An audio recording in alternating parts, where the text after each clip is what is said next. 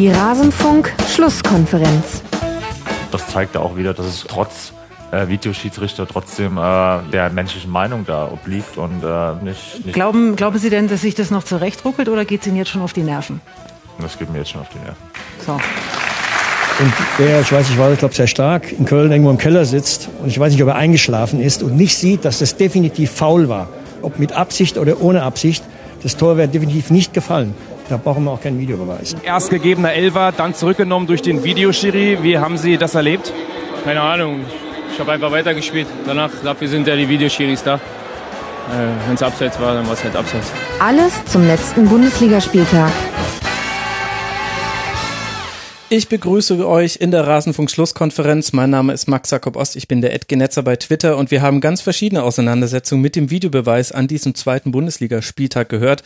René Adler, der sich darüber ärgert, dass immer noch ein Mensch die Entscheidung trifft und nicht die Maschinen. Wann sind wir endlich so weit, dass die Maschinen das übernehmen? Das prangere auch ich an vom Rasenfunk. Schön, dass ihr wieder mit dabei seid, liebe Hörerinnen und Hörer, zur 135. Ausgabe der Schlusskonferenz. Und es ist eine besondere Ausgabe, denn mal wieder, ich habe das schon in der letzten Saison gemacht mit dem Podcast Gästeliste Geisterbahn, habe ich mir einen fußballfremden Podcast zu zwei Dritteln in diese Sendung eingeladen. Und deshalb begrüße ich Thilo Jung und Hans Jessen vom Aufwachen Podcast. Hallo, ihr zwei. Hallo. Ole, ole. Und nochmal Hallo.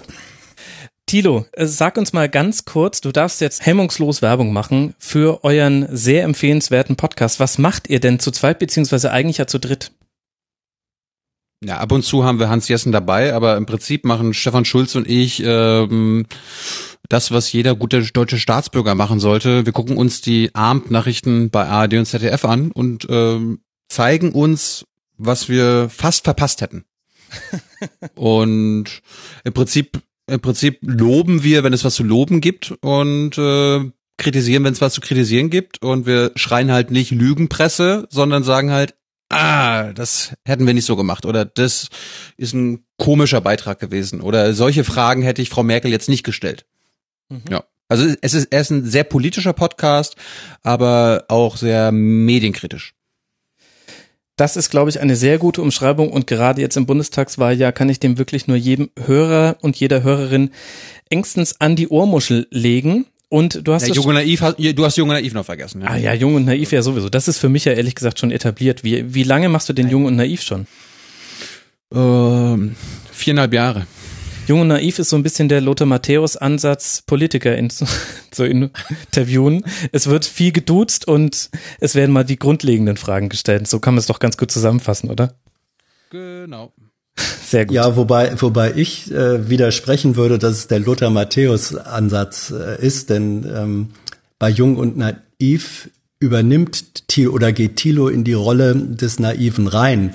Und ich weiß nicht, ob das bei Lothar Matthäus auch so ist. Ich habe da eine andere Vermutung. Nee, komm, nee, nee, nee, das, das, das ist doch ein offenes Geheimnis, dass er eine Rolle spielt, oder? er hat mal Lothar. eine Rolle gespielt im deutschen Fußball und, und vor allem in der, in der Betreuung ähm, von äh, Jetzt sei vorsichtig. Models. ja. ähm, also da hat er in der Jugendarbeit viel geleistet und Jung und naiv, das ist ja quasi die Paarbeschreibung. Lothar ja. und seine Partnerin. so, und äh, damit hätten wir auch schon mit einem Lacher unseren äh, dritten äh, Gesprächspartner mit in die Runde eingeführt. Ich begrüße sehr Klaas Rehse. Hallo Klaas. Hallo Max, äh, auch noch so von einem Fußballfern-Podcast. ja, er ist äh, die 50 plus 1 der Hälfte, hat er gesagt, von Colinas Erben, dem sehr, sehr empfehlenswerten Schiedsrichter-Podcast. Und er ist inzwischen beim äh, Deutschlandfunk in der Sportredaktion gelandet. Die machen auch sehr, sehr gute Radiosendungen, die es unter anderem als Podcast abzurufen bekommt. Äh, Klaas, ich habe es dir damals schon bei WhatsApp geschrieben. Ich habe zum ersten Mal verstanden, wie sich das für Nicht-Bayern-Fans anfühlt. Die Redaktion war sowieso schon hervorragend besetzt und dann holt man noch dich mit dazu.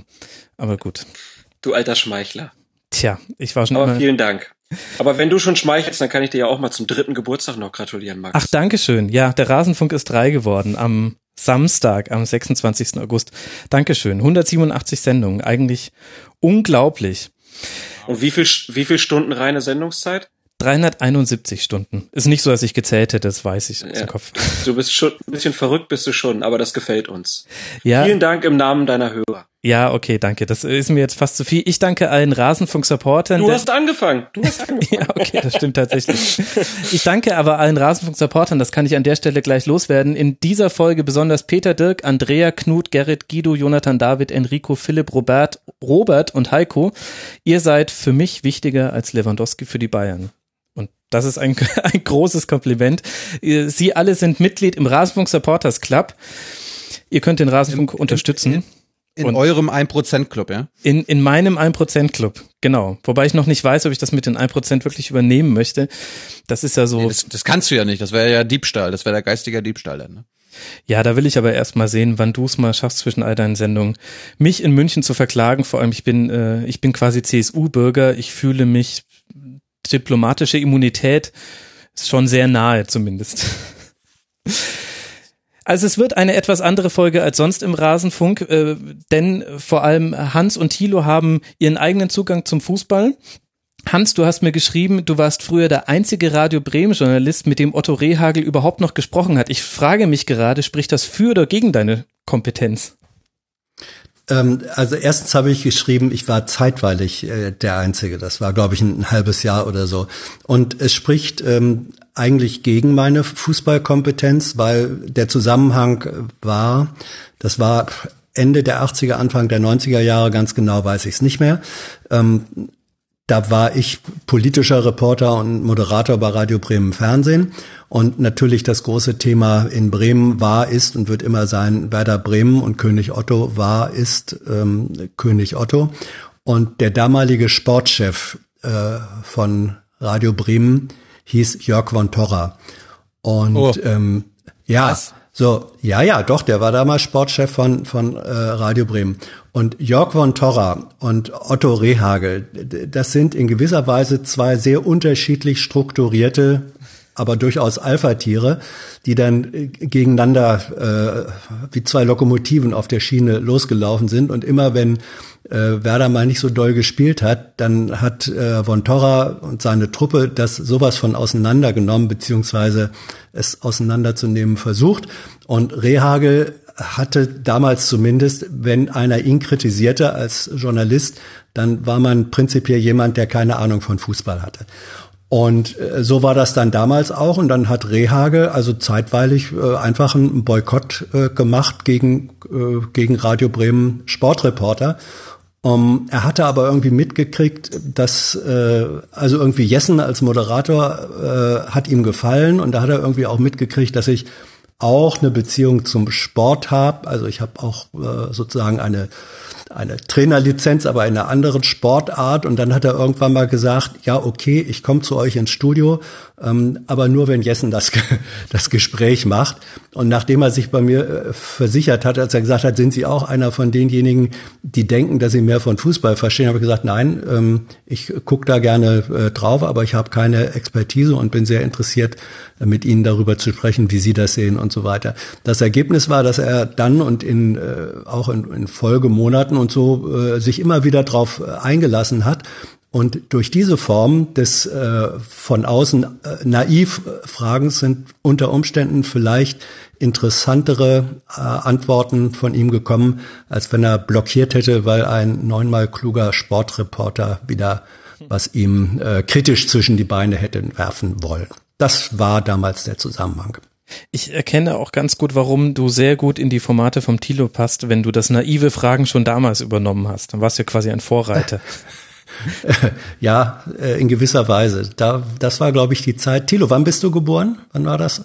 Ja, 85? Äh, 85, ja. Ja, da war, das, da war Rehagel, da war Rehagel schon Trainer, oder? Ja, da war Rehagel schon Trainer, ja, ja. Und äh, also das, das war äh, sozusagen äh, die Zeit, als Thilo aus den Pamper, äh, aus den Ostwindeln, hießen die auch Pampers eigentlich, rausgewachsen ist. Also zu der ja, Zeit habe ich dann schon. Was hatten wir nicht? Ja, ja, gut. ähm, war so. Nein, also das, äh, wenn ich, wenn wir schon dabei sind, bei dieser, das Verhältnis äh, von Torra zu Rehagel war auch deswegen delikat, weil Jörg von Torra, was auch nicht alle wissen, eben selbst auch Trainer bei ähm, Werder Bremen war. Ähm, Jörg von Torra hat eine Trainerlizenz äh, für Handball und er hat die Damenmannschaft äh, von Werder Bremen damals, äh, ich weiß jetzt, also betreut, äh, trainiert und zeitweilig konnte er dann immer darauf hinweisen, das hat er dann auch gern getan, dass er gerade der erfolgreichste Trainer von bei Werder Bremen war, weil die Handballdamen sozusagen besser standen als die Fußballmänner. Und das äh, Rehagel direkt oder über Bande zukommen zu lassen, das hat Otto natürlich einfach zum Kochen gebracht. Also dieses äh, Verhältnis war ein war ein hochgradig äh, gestörtes bis zerstörtes damals. Aber sie haben es beide ja überlebt. Mhm. Und Von Torra sitzt ja immer noch im Aufsichtsrat bei Werder Bremen, wenn ich richtig Ja, ja, ja, ja, ne? da sitzt genau. er, das ist richtig, ja. Und wisst ihr was? Wir haben in der Runde sogar jemanden, der jetzt gerade ganz aktuell den amtierenden Trainer von Werder Bremen interviewen dürfte. Klaas, du hast Alexander Nuri gesprochen für den Deutschlandfunk. Ja, genau. Letzten Dienstag durfte ich ins Weserstadion mit Herrn Nuri mal eine halbe Stunde sprechen. Ähm, war ganz spannend. Äh, der ist ja nicht nur so von außen irgendwie in die Bundesliga gekommen. Also kannten ja, hat, war ja kein Bundesligaspieler oder so und mhm. kam ja dann auch irgendwie wie die Jungfrau zum Kinde. Und ja, ist jetzt in Bremen so ein Trainer, der natürlich hofft, dass er so den Schaf oder den Rehagel machen kann.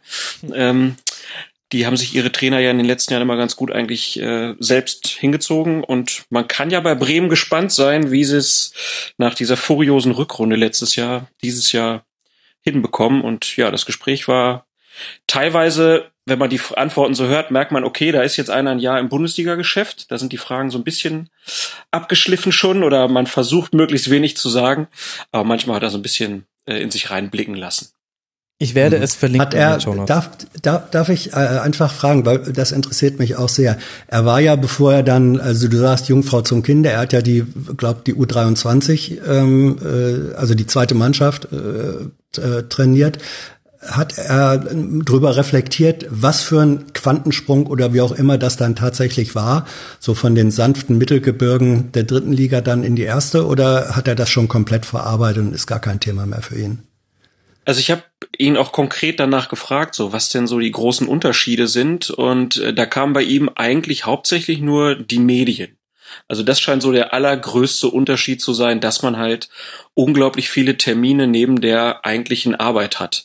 Und dann haben wir halt auch über sein Trainerspiel, äh, äh, über sein Trainerteam und äh, das Team insgesamt gesprochen. Ja, da, da hat man natürlich ein bisschen mehr äh, abzustimmen und äh, gerade die Öffentlichkeit, die ist ja bei ihm auch so, hat sich ja so ein bisschen gedreht, ist ja ganz spannend. Ne? Am Anfang war er praktisch wie zu weich für die Bundesliga und auf einmal ist er jetzt Alexander der Große, der im Verein alles bestimmt. Und er, er reflektierte das äh, schon, ähm, aber ja, natürlich hast du auch da wieder rausgehört, das will er natürlich nicht, es ist kein Problem für ihn, ne? Also da Darf auch dem ist er dem ist er gewachsen, ja. ja. ja. Aber man, man konnte das schon raushören, dass das natürlich, auch wenn es in Anführungszeichen ja nur Bremen ist, weil medienmäßig gibt's da bestimmt schlimmere Städte, äh, aber den, den, den Gegenwind, der, den er da, ähm, ich glaube, er hatte ja irgendwie nach 17 Spielen zwischendurch, hatte er nur 16 Punkte geholt. Ja, ja. Da war er ja wieder kurz vorm Rauswurf. Ähm, ja, ich glaube, das ist schwierig zu verarbeiten und das hat er schon ein bisschen durchblicken lassen. Darf ich euch beide, darf ich Klaas und Max mal fragen, sag mal, haben Bundesliga-Trainer und Bundesligaspieler eigentlich die gleichen Rhetoriktrainer wie Regierungssprecher? nee, Wenn ja, warum? Ja, also ich finde ja viel schlimmer, dass die Politiker sich der Fußballsprache bemächtigen immer öfter, ähm, obwohl sie dann teilweise sehr krude Vergleiche ziehen. Aber sonst stimmt das ja schon. Also die das Problem ist ja auch, glaube ich, gerade so junge Fußballprofis, die gucken sich dann einfach die Interviews von den Älteren an und von den Trainern und nutzen das einfach wie Schablonen und dann wird das möglichst kopiert. Ja, und man darf auch nicht vergessen, dass inzwischen sogar Trainer eigene Agenturen haben, die sie in Imagefragen beraten. Unter anderem ja auch Alexander Nuri. Aber zum Beispiel, also jede Hörerin und jeder Hörer kann ich nur empfehlen, folgt mal Julian Nagelsmann auf Instagram. Vom eigenen Logo bis hin zu ähm, klar äh, aus, gut ausgeleuchteten Instagram Stories ist da schon alles mit dabei. Alexander Nuri hat auch äh, eine eigene Agentur. Es gibt noch viele andere. Mike Walpurgis von einer sehr bekannten großen Marketingagentur in Hamburg vertreten und Oliver Kosicke hat, es gab beim, beim Champions League Spiel Hoffenheim gegen Liverpool die interessante Konstellation, dass mit Sven Vossen, nee, mit Jochen Breyer, Entschuldigung, Oliver Kahn, Julian Nagelsmann und Jürgen Klopp vier beteiligte Akteure in einem Fernsehstudio standen, die alle vom selben Berater beraten werden. Wurde natürlich auch nicht erwähnt. Mhm. Genau, das darf man nicht vergessen. Ich, ich, habe, ich habe jetzt gerade Julian Nagelsmann Instagram-Account mal aufgemacht und sein Logo, da, darüber muss ich mal mit ihm reden. Das hat ein bisschen was von Jung und Naiv, ne? Dieses J und dieses N. ja, aber Jung und Naiv passt ja auch irgendwie dann auch wieder. Das stimmt auch, ja. Der ist ja noch jünger als ich. Na, naiv halt hoffentlich nicht, ne? Aber ja, auch jünger als, ich bin auch 85er Jahrgang.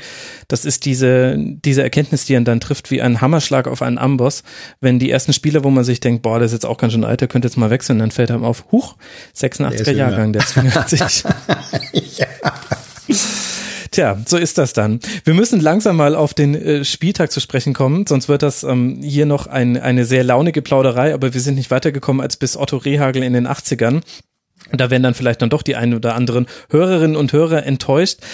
Klaas, da du ja mit Colinas Abend auch in Schiedsrichtersachen sehr, sehr bewandert bist, möchte ich mit dir kurz äh, dieses Videobeweisthema abhandeln. Ich will jetzt nicht einstimmen in dieses allgemeine Wehklagen. Das ist mir wahnsinnig auf den Zeiger gegangen, wie viele Journalisten und auch Bundesliga-Akteure, deswegen habe ich die Intro-Zitate herausgesucht von Rudi Völler und von René Adler, im Prinzip eine Missinformationspolitik betreiben, indem sie es so darstellen, als wäre es vollkommen unklar, wann der Videobeweis zum Einsatz kommt. Dass es technisch funktionieren muss, das ist ja völlig klar, da sind wir uns ja alle einig.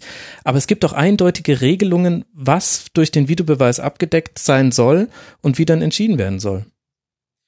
Ja, also mich hat das auch gewundert, diese, diese Statements, da wird so getan, als ob die Bundesligaspieler überhaupt nicht darauf hingewiesen wurden vorher, wie das abläuft.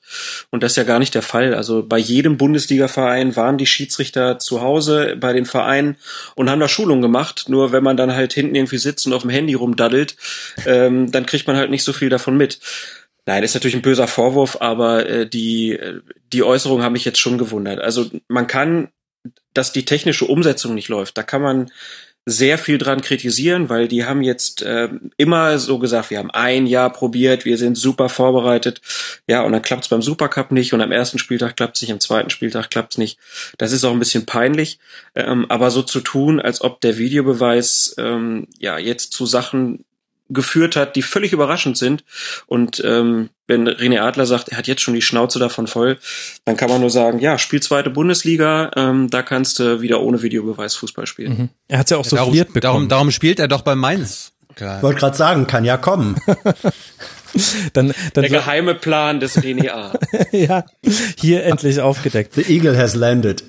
ja, äh, bei den Akteuren denke ich mir immer noch, also jetzt mal ausgenommen René Adler, der das auch um 22 oder um 23 Uhr im aktuellen Sportstudio gesagt hat, da ziehe ich noch so ein bisschen Adrenalinbonus ab und Rudi Völler und Schiedsrichter, das ist sowieso ein ganz eigenes Thema. Damit sollte man sich dann vielleicht auch gar nicht mehr wirklich befassen. Aber mich hat auch die Rolle, die viele Journalisten da eingenommen haben, wirklich gestört. Also Katrin Müller-Hohenstein hat ja René Adler quasi souffliert, dass er sagen soll, ihm geht das, äh, ihn nervt das tierisch. Und als er es dann gesagt hat, hat sie gesagt, so, dann haben wir das jetzt damit abgehakt. Aber auch andere Journalisten haben sich hingesetzt und gesagt, ja, wann wird er denn eingesetzt? Klaas, wir gehen es jetzt noch einmal ganz kurz durch, damit jeder Rasenfunkhörer und jede Rasenfunkhörerin nochmal sich versinnbildlichen kann. Es geht bei Strafraumszenen, kann der Videoschiedsrichter nochmal draufschauen, bei Spielerverwechslungen, bei Toren, die erzielt wurden und bei Platzverweisen durch rote Karten, nicht gelb-rot. Das sind die vier Fälle, die eintreten können. Und ich habe mir da einen super Merksatz ausgedacht. So vertreibt Technik Populismus SVTP. Strafraum, Verwechslung, Tor, Platzverweis. So, haben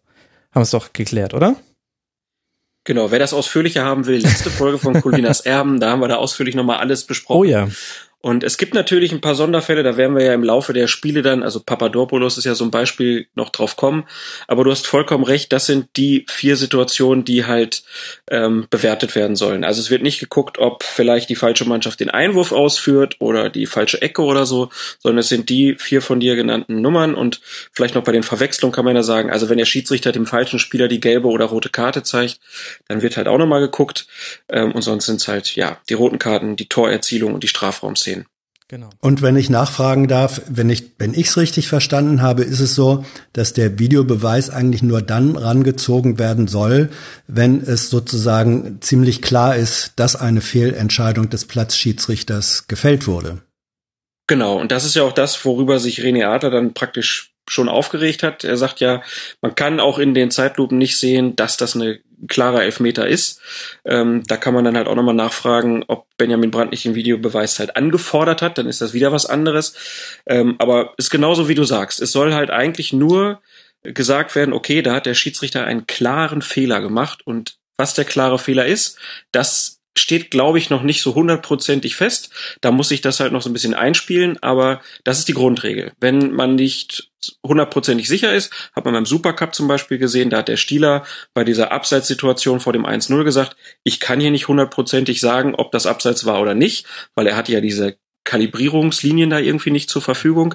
Also hat er gesagt, wir spielen einfach weiter. Und so soll es halt gehandhabt werden. Wenn der Schiedsrichter äh, der Videoschiedsrichter sich auch nicht sicher ist, ob es ein klarer Fehler ist, dann soll halt ähm, weitergelaufen lassen werden. Im Zweifel für den Schiedsrichter. Ja, genau. Und es ist auch ist doch auch vollkommen logisch. Wie, wie schlimm wäre das, wenn wir dann äh, vor Monitor auch noch äh, Fehlentscheidungen treffen? Und noch ganz kurz zu den Linien, weil ich das auch gehört habe in einem Fußball-Talk-Format, dass ich mir auch vielleicht auch Selbstschutz gar nicht hätte angucken sollen. Es geht nicht darum, dass da eine Linie gezogen wird, dass das nicht hinbekommen wird, sondern jedes Feld wird äh, vor Anpfiff des Spiels nochmal komplett vermessen, weil die Richtkameras ja immer leicht unterschiedlich ausgerichtet sein können und dann wird ein Raster über das Spielfeld gelegt. Das heißt, es geht nicht nur um eine Linie. Das habe ich auch bei euch gelernt, bei Colinas Erben.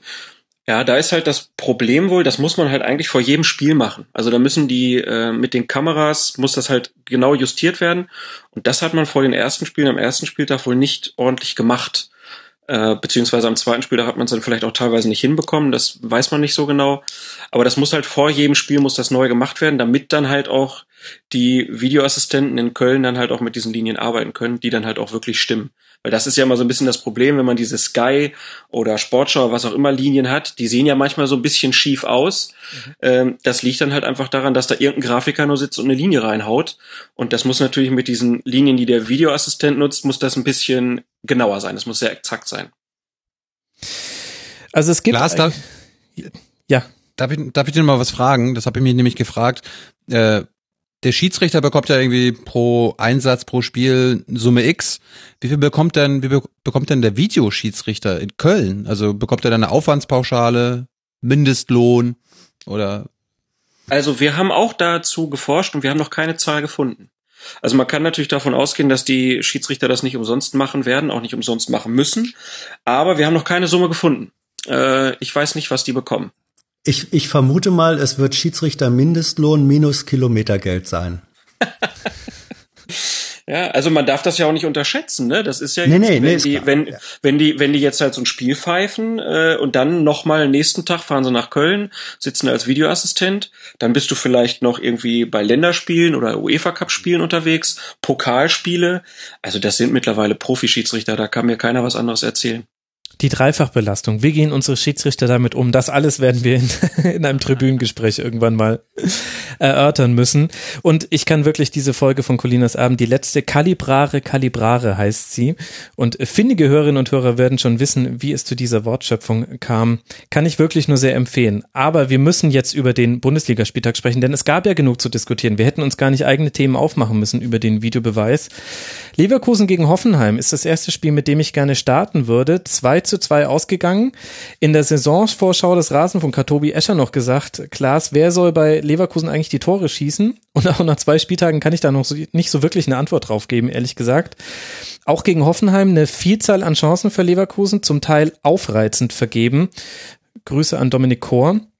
Und so reizt dann mhm. auch nur zu einem 2 zu 2 gegen einen Hoffenheim, das lange Zeit kaum im Spiel war. Dass die Chancenverwertung besser werden muss, das ist eh klar, das hat jeder gesehen, der auch nur eine Zusammenfassung von diesem Spiel gesehen hat. Deswegen würde mich eher interessieren, wie schafft es eigentlich Leverkusen, sich so viele Chancen überhaupt zu erspielen?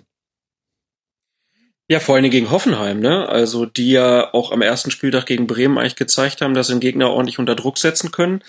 Ähm, ja, das hat mich schon positiv überrascht. Die Hoffenheimer waren ja teilweise richtig überfordert. Also ich erinnere mich vor allen Dingen an diese eine Szene, wo dann zum Schluss Aranguis diesen katastrophalen Pass links raus auf Brand spielt. Oh ja. Das war ja, was waren das? Fünf gegen zwei oder vier Mhm. gegen zwei oder so? Vier gegen zwei. Ähm, das war ja wirklich erstaunlich. Ähm, also die, die äh, Ballfertigkeit, die die Leverkusener mitbringen und die Laufbereitschaft, die sie mitbringen, ähm, die funktioniert auf jeden Fall sehr gut.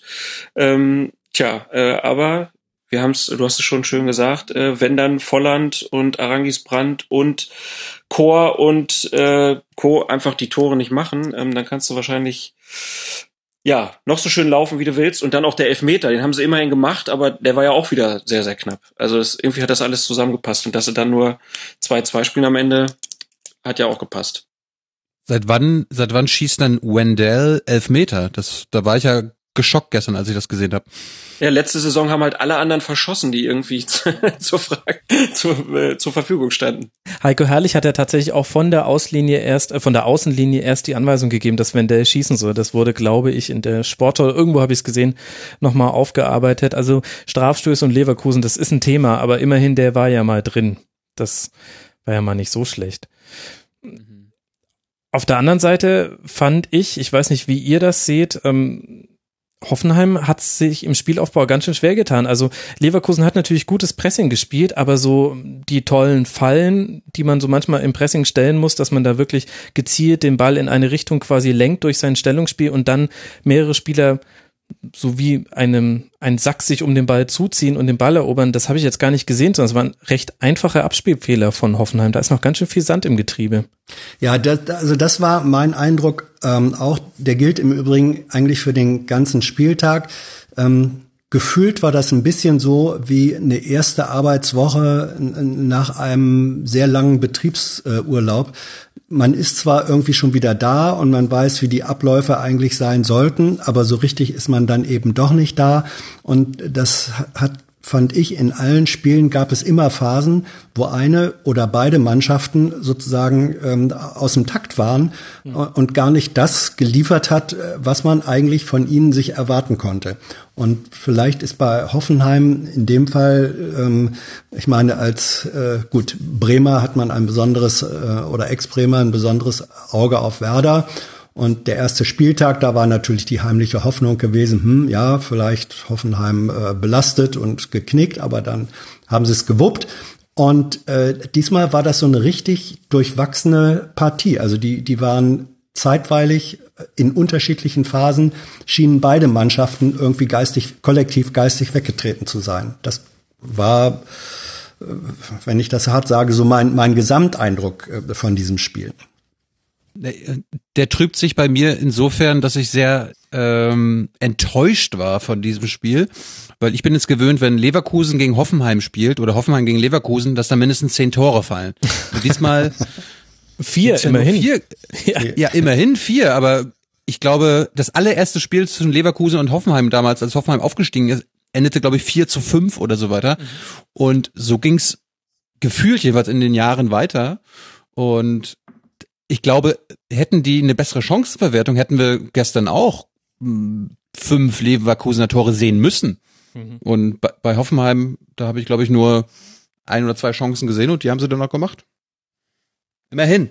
Also Leverkusen hatte noch Chance auf mehr Tore, da würde ich auf jeden Fall recht geben. Bei Hoffenheim eher nicht und ich bin mir nicht so ganz sicher. Klaas, mein Gefühl war, da fehlen die Automatismen im, im Spielaufbau. Also das, was ich schon angesprochen habe, viele Ballverluste. Dann hat man sich gerettet über viele lange Bälle. Von Vogt und Hübner haben da sehr viele geschlagen. Aber ganz, ganz viele zweite Bälle hat man dann auch gleich wieder verloren. Ich hatte aber den Eindruck, dass das jetzt gar nicht die berühmten Automatismen sind, die noch einstudiert werden müssen im Training, sondern dass das einfach so ein Gefühl der Passsicherheit ist. Also die waren in der letzten Rückrunde vor allem in einem Flow. Da konntest du die mit drei Spitzen anlaufen und direkt dahinter noch ein Netz aus vier Mittelfeldspielern nachziehen. Die haben sich da rauskombiniert. Das war denen egal. Und Vogt hat dann seine geilen Quarterback-Pässe gespielt. Und die Sicherheit ist irgendwie einfach noch nicht da in dieser Saison vielleicht, meine, man darf ja diese Liverpool-Spiele vielleicht auch aus der Bewertung dann gar nicht rausnehmen. Ich meine, Eben. Du, du fährst da mit einer sehr, sehr großen Hoffnung hin.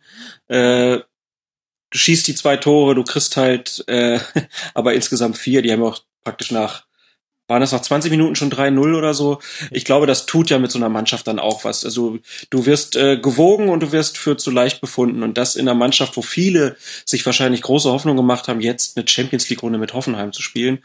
Ähm, dass das die, die Sicherheit ähm, natürlich nicht beflügelt, sondern sie eher zerstört, kann man, glaube ich, irgendwo nachvollziehen, dass das dann so deutlich wird. Also irgendwie 540 zu 344 Pässen irgendwie. Äh, das hätte man bei dem Spiel wahrscheinlich nicht erwartet. Mhm. Ähm, ich, ja, ist natürlich auch bitter. Du, du willst Champions League spielen und dann kriegst du danach dann so eine äh, Europa League Auslosung mit Braga, Rasgrad und Basakce hier statt äh, Madrid, äh, Turin und keine Ahnung wen. Also ja, ich glaube, das tut mit der Mannschaft was und ich glaube, Nagelsmann muss halt einfach ein bisschen Aufbauarbeit nach dem Ausscheiden noch tun, damit sie zu ihrer Sicherheit wieder zurückkommen. Und zum Spiel gehört ja auch dazu, mit dem Punkt ist Hoffenheim schon noch ganz gut weggekommen. Allein wenn man sich die Entstehung der Tore ansieht, dann waren das auch eher Fehler von Leverkusen, die dazu geführt haben. Und, und sie haben, sie haben selber kuriose Tore geschossen, also das 2-2 von Uth das habe ich so in der Form noch nie in irgendeinem Fußballspiel gesehen. Ja. Also dieser Effet von sehr, sehr Schuss. faszinierend, dass er es geschafft hat mit einem Rückwärts-Effet, aber nur deshalb, weil der Ball so in die Unterkante der Latte äh, geflogen ist, dass er seinen Effet beibehalten hat und so schräg nach vorne gegangen ist. Und nur deswegen konnte der Spin so den Ball wieder reindrehen. Das war faszinierend. Aber er hätte ja gar nicht zählen dürfen, laut Rudi Völler. War ja ein glasklares Foul in der Mitte. Ja, ja. ich sehe schon, wir, wir starten die Diskussion. Tante Käthe, ja. Nun ja, wir werden sehen, wie sich die Trends bei beiden Mannschaften jetzt verstetigen. Ich fand in dem Spiel, Brandt hat definitiv gerechtfertigt, dass er diesmal von Beginn an mit dabei war und Memedi und Wendell haben eine ganz neue Rolle unter Heiko Herrlich. Viel, viel offensiver, ehrlich gesagt, ein bisschen wie die Bayern ihre Außenverteidiger spielen lassen. Die stehen sehr, sehr hoch und sehr nah an den, an den Außenlinien. Da könnte noch was gehen bei Leverkusen. Das sage ich, der sie in der Saisonvorschau auf Platz 15 getippt hat. Das habe ich gut gemacht. da habe ich mich ein bisschen aus dem Fenster gelehnt.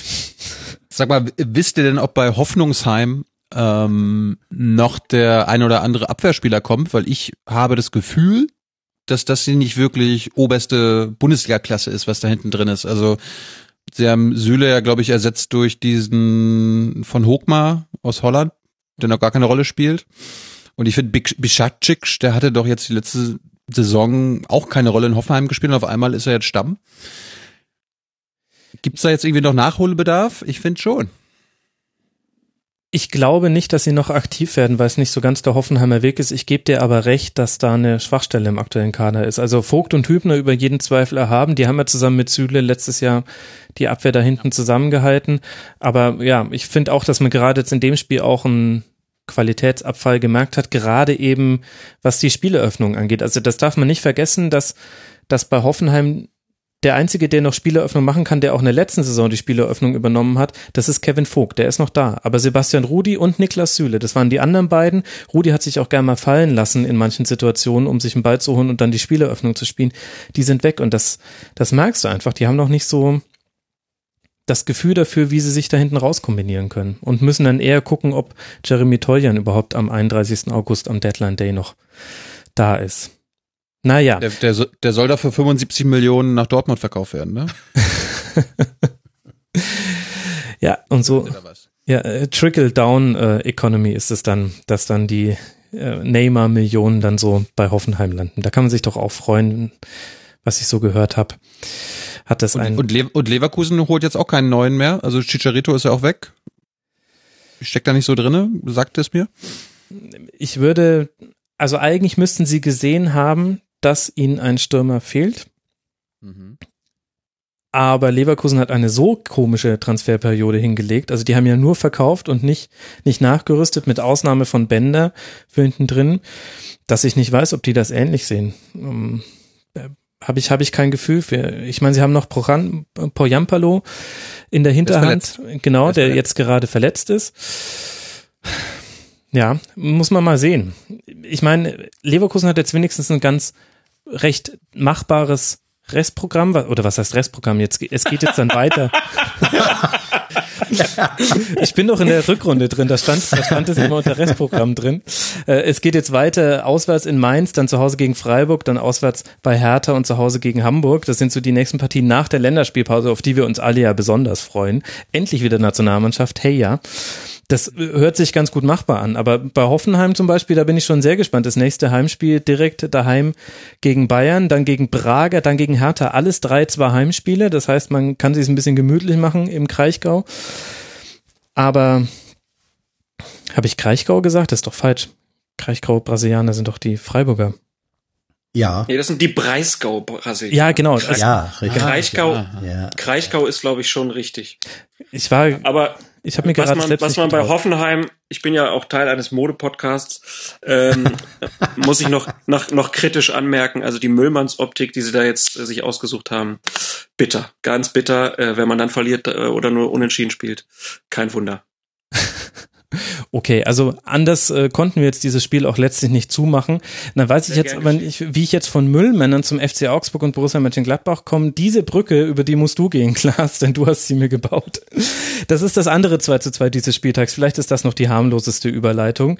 Bobadilla durfte nicht spielen auf Seiten vom FC Augsburg. Da hat Stefan Reuter recht klug verhandelt, glaube ich. Er ist ja zu Gladbach gewechselt und Stefan Reuter hat gesagt, naja gut, also wir spielen noch vorm 31. August, der Transferschluss gegeneinander. Vielleicht dauert meine Entscheidung auch einfach nur bis Montag oder du ähm, versprichst mir gleich, dass Bobadilla gegen uns nicht spielt. Das, Das fand ich, das fand ich ja, das fand ich ja sehr interessant. Das hat mich, das habe ich seit 15 Jahren nicht gehört und habe ich nochmal in meinem Fußballergehirn gekramt und dann ist mir eingefallen, dass Paulo Rink das mal auch mal äh, in irgendeiner Form gehabt hat. Ne? Also Kalmund hat ihn verkauft, glaube ich, was war das, nach, nach Nürnberg oder so weiter, da durfte er da nicht mitspielen. Das war, die, das war der einzige Fall, der mich daran erinnert hat. Fand ich kurios. Ich, ich hätte gedacht, dass das mittlerweile nicht mehr rechtlich möglich ist. Aber gut. Ja, ob das jetzt mit Arbeitsrecht zusammenhängt, aber ums Arbeitsrecht und Profisport, also zumindest Fußball, das ist sowieso nochmal ein ganz eigenes Thema. Vielleicht- Aber we- wenn man so anguckt, irgendwie ist es schon eine Katastrophe. Also, dass man, dass sowas funktioniert, äh, dass ein Spieler wechselt, aber nee, darfst doch nicht hier spielen. Irgendwie. Ich finde, das hat mehr als ein Geschmäckle. Ich finde in dem Fall ehrlich gesagt nicht, denn ansonsten hätte Stefan Reuter einfach gesagt, okay, dann realisieren wir den Wechsel halt erst am Montag nach dem Spiel, weil das Transferfenster noch offen ist. Also in dem Fall finde ich es ehrlich gesagt unproblematisch, einfach wegen dieser Koinzidenz, dass das Spiel sowieso vor Ende der Transferphase noch stattgefunden hat. Schwieriger finde ich es, wenn du dir im August in den äh, Kaufvertrag oder was auch immer das dann ist oder äh, Ablösevereinbarung reinschreiben lässt, dass beim Spiel im Dezember dann derjenige Spieler nicht auflaufen darf. Das finde ich Na klar, das ist, noch, das ist noch schlimmer, aber ich meine, Stefan Reuter hat ja jetzt sozusagen die Bobadilla-Millionen auch, um damit was zu machen. Hätte er noch länger gewartet, hätte er sie nicht gehabt und Gladbach hätte irgendwann sagen können, nö, wollen wir jetzt doch nicht. Also, das ist mir dann auch zu einfach. Ich finde das einfach sehr merkwürdig, dass sowas funktioniert und jeder einfach zugucken kann, wie das so gehandhabt wird. Die Frage ist ja auch, also angenommen, Stindl und Raphael wären verletzt gewesen und die hätten unbedingt einen Stürmer aufstellen müssen. Mhm. So einen wie Bobadilla. Was hätte, hätte Gladbach das machen können? Oder war das jetzt ein Gentleman Agreement? Oder? Na, ich vermute mal, wenn es diese Abmachung gab, dann wird das Stefan Reuter schon auch schriftlich fixiert haben. Also wenn er so schlau ist, diese Abmahnung zu machen, glaube ich, ist er auch so schlau, es dann juristisch wasserdicht zu machen. Interessant. Aber eigentlich ja nur Darf, ein Neben darf ich mal eine, eine naive Frage wieder zu dem äh, Spiel stellen? Ähm, ich glaube, Augsburg äh, hat ja noch nie so schnell äh, ein erstes Tor geschossen. Nicht? Erste Mi- drei- 32 Sekunden oder so war das. Ähm, und dann von, von Mönchengladbach, also das, der Ausgleich in der achten Minute ist ja auch nicht so äh, spät gewesen. Ähm, siebte Minute. Mhm. Ja. siebte Minute. Was, äh, was, was macht dieses, also so eine Art von, von Hektik ähm, in, in der Eröffnungsphase eines Spiels, was macht das äh, mit Mannschaften? Vor allem, wenn, wenn nicht so ganz klar ist, gut, wenn das jetzt Bayern München äh, angenommen, äh, Bremen hätte gegen Bayern in der ersten Minute ähm, Tor geschossen oder so. Äh, Einer Bayern-Mannschaft macht das nichts. Oh Gottes Willen, das haben wir. Ne? Aber was macht das mit, mit äh, Mannschaften wie, äh, wie Augsburg und, und Mönchengladbach, wenn das ähm, in eine in einer derartig hektischen äh, Anfangsphase äh, reingeht? Das ist eine wirklich naive, offene Frage, weil ich es nicht weiß. Ich glaube ehrlich gesagt, dass du das auf Seiten von Augsburg beim Ausgleich gesehen hast. Denn das war ein langgeschlagener Pass auf Stindl, nee, ein Dribbling von Zakaria und ein Pass auf Stindl und dann ein einfacher Doppelpass und sofort war Zakaria in einer 1 gegen 1 Situation gegen den Torhüter. Da war meiner Meinung nach Augsburg ein bisschen zu übermütig aufgrund mhm. der frohen Führung und sind, sind zu sehr rausgerückt und haben es ihnen dann auch recht einfach gemacht, den Gladbachern da auszugleichen. Und ja, bei den Augsburgern kam halt noch dazu, dass sie ja äh, eigentlich einen Elfmeter haben wollten auf ja. der anderen Seite. Ne? Also das war ja dann sozusagen noch die Krönung dessen, dass sie da ein bisschen offen standen. Ja, da kam wirklich alles zusammen. Bei Gladbach, finde ich, kann man es nicht so genau festmachen. Es war definitiv eine Fehlerkette, die zum 1 zu 0 von Augsburg geführt hat. Also für alle Hörerinnen und Hörer, die es nicht mehr vor Augen haben, ein langer Ball von Chovelo, verlängert von Finn Bogerson, der den Ball dann von Gregoritsch zurückkriegt und einschiebt. Und da sehen Ginter, Elvedi und Sommer allesamt irgendwie nicht so wirklich gut aus. Und irgendwie ging dieses Spiel ja dann auch so weiter. Es war ja ein Spiel des Hin und Hers mit zwei sehr unterschiedlichen Halbzeiten. Gladbach kann in der ersten Halbzeit ähm, nicht nur das 2-1 nachlegen durch Oscar Wendt, sondern auch eigentlich auch noch ein 3 zu 1 locker erzielen und in der zweiten Halbzeit dafür dann nichts mehr zu sehen von Gladbach. Da hat es Augsburg auch wahnsinnig gut geschafft, Gladbach wegzuhalten vom eigenen Tor. Und dann, finde ich, auch verdient den Ausgleich gemacht. Ich frage mich ja, was Dieter Hecking den Gladbachern zur Halbzeit gesagt hat, weil äh, die ersten fünf Minuten nach Wiederanpfiff, da waren doch gefühlt 21.000 äh, Augsburg-Chancen, oder? ja, also hat er denn erstmal gesagt, so Jungs, jetzt gebt denen mal wieder ein bisschen Mut, ja, äh, lasst sie mal ein bisschen kommen, drei, vier Tore fangen wir uns und dann die restlichen 40 Minuten greifen wir an. Also ich bin mir sicher, dass er nicht gesagt hat, äh, bolzt sie in den Zweikämpfen mal so richtig weg, denn die Zweikampfquoten nach 90 Minuten von Kramer 31 Prozent, Hazard 20 Prozent, Patrick Herrmann 33 Prozent, Zakaria mit 54 Prozent schon die lobenswerte Ausnahme. Insgesamt hat äh, Gladbach nur 38 Prozent seiner Zweikämpfe gewonnen und das war ja so ein bisschen das große Problem der zweiten Halbzeit, dass Gladbach auf eine Art und Weise körperlos war. Das war vielleicht was auch ein übersinnliches Erlebnis, was wir da dem wir da beiwohnen durften. Du meinst körperlos im Sinne, dass, dass sie eigentlich physisch nicht auf dem Platz waren? Ja, sie waren Gefühlt. so lätschert, sagt Matthias mhm. Sammer zu solchen äh, Situationen.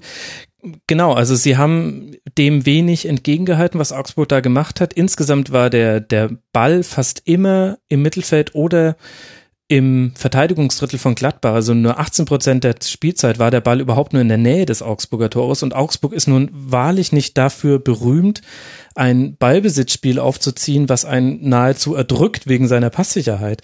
Und, also und das kann man ja dann nur damit erklären, dass auf Augsburger Seite hat sehr, sehr viel auch funktioniert. Also sie haben ein sehr gutes Spiel gemacht, eine sehr gute Passquote, haben auch einen ganz geordneten Spielaufbau gehabt, haben bis auf dieses 1 zu 1 nicht so viel angeboten.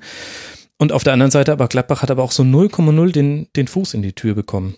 Ja, war das, kann man das vergleichen äh, damit, dass äh, in der ersten Halbzeit die Anfangsphase äh, sozusagen Gladbach noch nicht präsent war und in der zweiten Halbzeit hat sich das ja offenbar wiederholt. Also sie kamen aus der Kabine raus und waren gleich von Anfang an äh, eigentlich nicht nicht da. Ist ja. das eine spezifisch Gladbacher Situation oder ist das jetzt Zufall, dass in diesem einen Spiel dieselbe Mannschaft zweimal eine, eine, ähm, eine Halbzeiteröffnung eigentlich verpennt? ist immer schwierig, das nach so einem Spiel irgendwie zu sagen. Wenn das jetzt ja. öfter auftritt, dann kann man das, glaube ich, öfter, äh, kann man das dann schon kritisieren. Aber auffällig war es auf jeden Fall schon. Man kann es ja auch vielleicht andersrum sehr positiv für die Augsburger bewerten, die halt in ihrem Heimspiel direkt mit Anpfiff äh, direkt ja Vollgas gegeben haben und man kann ihnen ja auch vorwerfen, dass sie halt ihre vier Hochkaräter da in den fünf Minuten nach Wiederanpfiff nicht mit einem Tor belohnt haben. Also ähm, das war ja wirklich die Phase, wo Gladbach unglaublich anfällig war ähm, und ja, dass man dann halt nicht diese, diesen Heimsieg eingefahren hat, das muss man sich halt aus Augsburger Sicht einfach auch selber ankreiden, weil Gladbach mhm. auf jeden Fall schlagbar war gestern. Das definitiv. Und dieses Phänomen, dass vor allem die zweite Halbzeit schlechter ist als die erste Halbzeit, das hat man bei Gladbach auch schon in der letzten Saison gesehen. Also das könnte schon tiefer liegende Gründe haben. Das ist jetzt kein kompletter Zufall. Ich habe auch mit einigen Gladbach-Fans noch äh, mich ausgetauscht nach dem Spiel, weil ich mir das selber nicht so ganz erklären konnte und die meinten auch, ja, ehrlich gesagt, das haben wir jetzt schon häufiger gesehen, dass, dass das manchmal einfach so ist, dass wir die zweite Halbzeit oder mindestens eine Halbzeit eben komplett ohne den nötigen Einsatz spielen und dann, dann ist man so ein bisschen von der Rolle. Und Herr Ost, Sie, Sie sagen gerade, es gibt Gründe, mögliche Gründe dafür. Welche denn? Naja, das liegt. Hast du das gehört, Max? Du bist der erste Mensch, den Herr Jung gesiezt hat. Stimmt, richtig. Ich fühle mich auf eine komische Art und Weise geehrt, habe aber auch so ein bisschen Angst, dass du mich jetzt hier als Regierungssprecher abstempelst, denn den siehst du, siehst du ja auch. Und ähm, das, das stimmt. Ich ja. bin dankbar, dass du nicht gesagt hast Lernfrage. Vorher noch. Nee, das war das war eine Verständnisfrage. Ah, Verständnisfrage, okay. Ich glaube, ich habe dazu alles abschließend gesagt und damit. Nein. Könnten Sie nee, das oder, oder, nachreichen? Könnten Sie das bitte nachreichen? Nein, Herr Seibert, Herr Seibert würde sagen. Das äh, muss Ihnen jetzt als Antwort hier reichen. Ich werde, aber in dem Fall im Rasenfunk, du kriegst von mir immer eine Antwort. Also ich glaube ehrlich gesagt, dass da zwei Faktoren zusammenkommen. Das eine ist, dass Gladbach schon ähm, vor allem in den Reihen der Spieler, die den Gegner anlaufen, Raphael Stindl und die schnellen Außen, egal ob da dann Johnson spielen, Traoré, Hermann oder Hazard, das sind jetzt allesamt nicht die Spieler, die auch wirklich mal dazwischen hauen, was du halt manchmal auch einfach brauchst, wenn du merkst, so ein Spiel dreht sich so ein bisschen gegen dich. Und dann ist Gladbach schon eine der wenigen Mannschaften, die eigentlich aus dem Ballbesitz heraus denken. Das heißt, die können sehr gut gegen den Ball spielen, aber haben auch ein klares Konzept für, wenn sie den, den Ball haben, dann lassen sie ihn in den eigenen Reihen laufen. Und da hat Gladbach schon immer, finde ich, so Phasen drin, in dem man sich so ein bisschen so ein bisschen rumdaddelt in, in für den Gegner relativ ungefährlichen Bereichen. Es kann dann aber sehr, sehr schnell sehr gefährlich werden. Das ist eine, also gerade als Chaka noch bei Gladbach gespielt hat, waren das so, so, da ging richtig das Licht an, wenn dann ein langer Diagonalball gespielt wurde. Kramer spielt jetzt manchmal, Zakaria hat es auch schon ähm, an manchen Stellen ganz gut gemacht. Und ich glaube deswegen, dass Gladbach, so wie ehrlich gesagt viele Hacking-Mannschaften, eine Mannschaft ist, die auch in so einen Rhythmus reinkommen müssen, dann haben die ein Gefühl fürs Spiel und kriegen dann auch einen Zugriff auf den Gegner. Die legen sich ihren Gegner eher zurecht, als sie ihn überfallartig überrollen, wie jetzt zum Beispiel Mannschaften wie zum Beispiel Leipzig ist da natürlich das beste Exempel gerade in der Liga. Und ich glaube, wenn du ihnen das einfach nicht gönnst, wenn du ihnen wenn du ihnen nicht die Sicherheit gibst, die sie brauchen im Spielaufbau und in den, in den Zweikämpfen eine gewisse Härte an den Tag legst, wo sie dann nicht immer dagegenhalten können, dann, dann ergibt es so einen Cocktail, wo die irgendwie kein Land mehr sehen und dann passieren halt auch Fehler. Und ich glaube, man darf auch nicht vergessen, dass, dass Ginter und Westergaard noch eine Innenverteidigung sind, die jetzt erst ein paar Pflichtspiele zusammen gemacht haben. Das merkst du halt auch noch an manchen Stellen. Obwohl sie für mich eine der spannendsten Innenverteidigungs Pärchen sind in der Liga. Also ich mag beide. Mhm. Mhm. Total. Also vor allem die Person Matthias Ginter ist ja total faszinierend, wenn man sich nur seine sportlichen Werdegang ansieht, dann jetzt auch den Abschied aus Dortmund und irgendwie konnte man dafür sehr viele gute Argumente finden. Man hatte aber auch immer so das Gefühl, vielleicht hat Ginter eher das Problem gehabt, dass er auf zu vielen Positionen einsetzbar war in Dortmund und deswegen auch häufiger mal zum Beispiel auf rechts spielen musste, wo er einfach ein bisschen weniger gut ist als auf der Innenverteidigungsposition. Und andererseits ist es jetzt auch so, also das muss jetzt klappen bei Gladbach. Sonst geht's wieder zurück nach Freiburg. Kann Was, Ginter ja, eigentlich Torwart? Willst du jetzt eine Jan-Sommer-Debatte aufmachen oder wie kommst du drauf? Nein, noch nicht, noch nicht. aber, aber ich würde, ich würde gerne eine Frage euch stellen. Ich habe das Spiel nämlich nicht ganz gesehen, aber ich habe jetzt die ersten beiden Spiele gesehen, auch ein bisschen DFB-Pokal von, von Gladbach. Mir kommt so ein bisschen vor, als ob der Zakaria einer wäre, in dem man sich verlieben könnte, als Fußballfan. Also der erinnert mich an, Kai, an Kater von Leipzig. Äh, ich hätte nicht damit gerechnet, dass der so abgeht. Mhm. Oder oder oder sehe ich jetzt als als einer, der die ganzen Spiele nicht komplett sieht, sehe ich da vielleicht in den Ausschnitten immer nur mh, nur die halbe Wahrheit. Na, ich glaube, bei Zakaria ist ja so spannend, der ist, glaube ich, über 1,90 groß äh, und und spielt da im defensiven Mittelfeld. Wenn man den so sieht, fällt einem das gar nicht so auf, dass das so ein Riese ist. Das ist so praktisch die, die neue Spielergeneration, die unglaublich gut am Ball ausgebildet ist, aber trotzdem mit der Größe natürlich auch Kopfballduelle und Zweikämpfe ordentlich bestreiten kann. Also das auf der äh, defensiven Mittelfeldposition ist das natürlich unglaublich viel wert. Und dann, ja, bei den Pässen unglaublich exakt, da kommt wirklich mhm. alles an. Also ich glaube, ja, am ersten Spieltag hatte er hundertprozentige Passquote und das auf seiner Position. Äh, genau, und da, ich glaube jetzt auch nach zweien irgendwie 96 oder so. Ich habe es vorhin mal bei Boost Scored geguckt gehabt. Äh, also sehr gute Werte da und ich mit deiner Behauptung, dass es einer, in dem man sich verlieben kann, trifft es, glaube ich, wirklich ganz gut, weil er halt auch so in seiner Agilität und wie er halt auch die Zweikämpfe annimmt. Ich glaube, das ist was, was so einem Publikum auch gut gefällt. Ja, glaube ich auch. Vielleicht so ein Yaya Touré so ein bisschen an ihn erinnert er mich manchmal vor allem dann, ja, aber wenn er geschmeidiger. Also ja, noch, genau. der, der, ne, also er ist, er ist ja auch nicht so bullig bei der bei der Körpergröße, sondern eher geschmeidig und ähm, ja, dann noch so jung. Also schon schon stark. Ach, da haben wir ihm jetzt ein äh, schönes äh, Päcklein aufgetragen, aber äh, definitiv ein interessanter Spieler. Die nächsten Spiele für Augsburg geht's jetzt weiter zu Hause gegen Köln und dann in Frankfurt.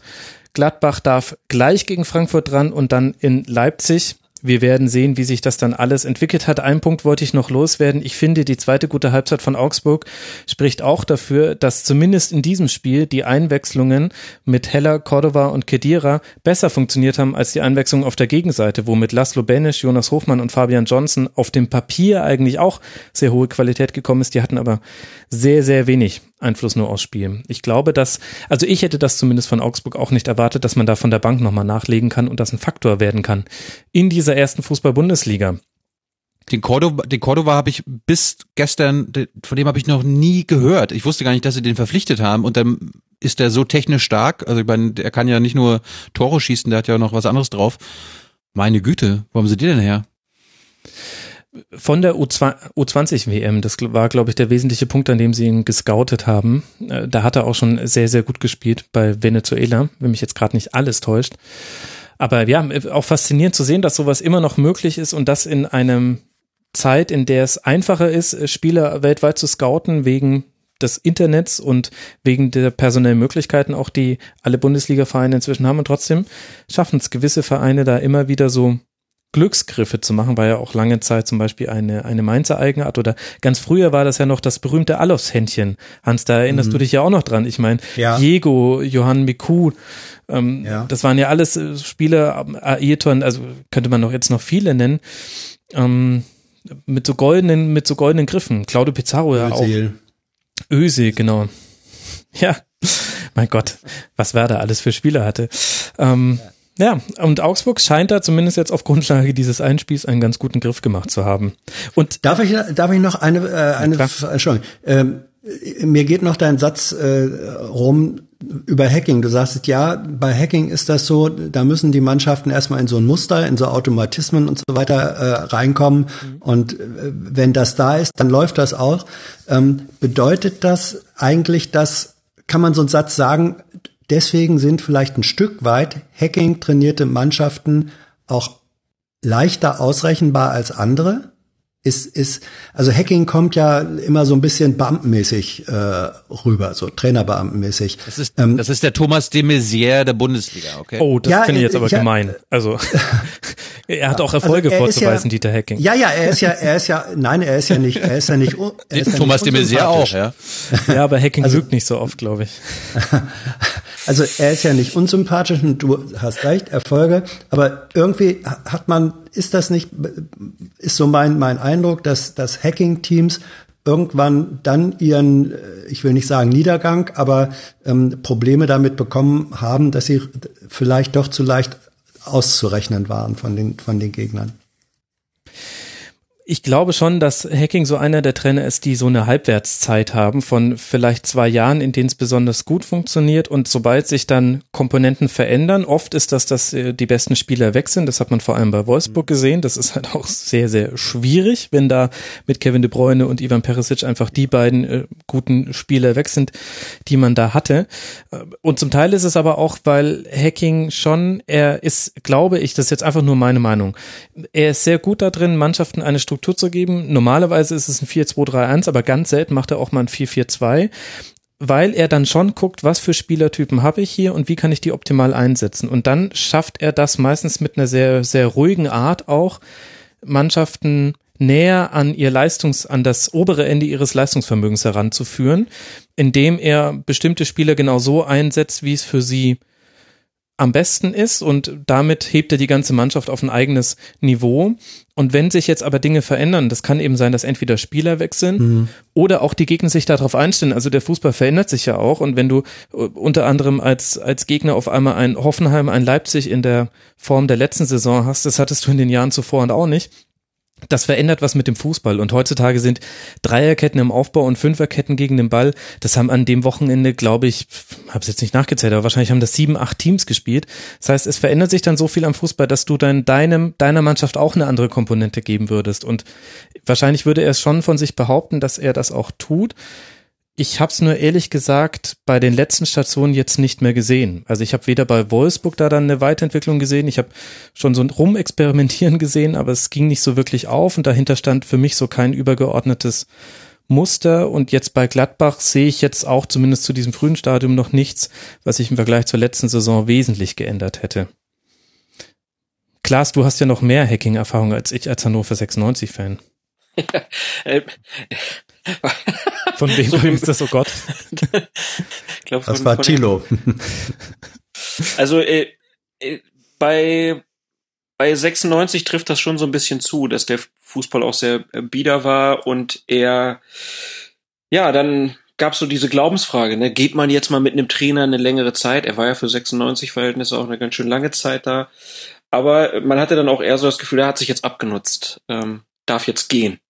Und ähm, ja, ich glaube, dass das bei Gladbach aber jetzt noch ein bisschen anders ist. Er hat ja die Mannschaft letztes Jahr übernommen, hat da wirklich ähm, ist ja irgendwie verpasst, sie noch in Europapokal zu führen.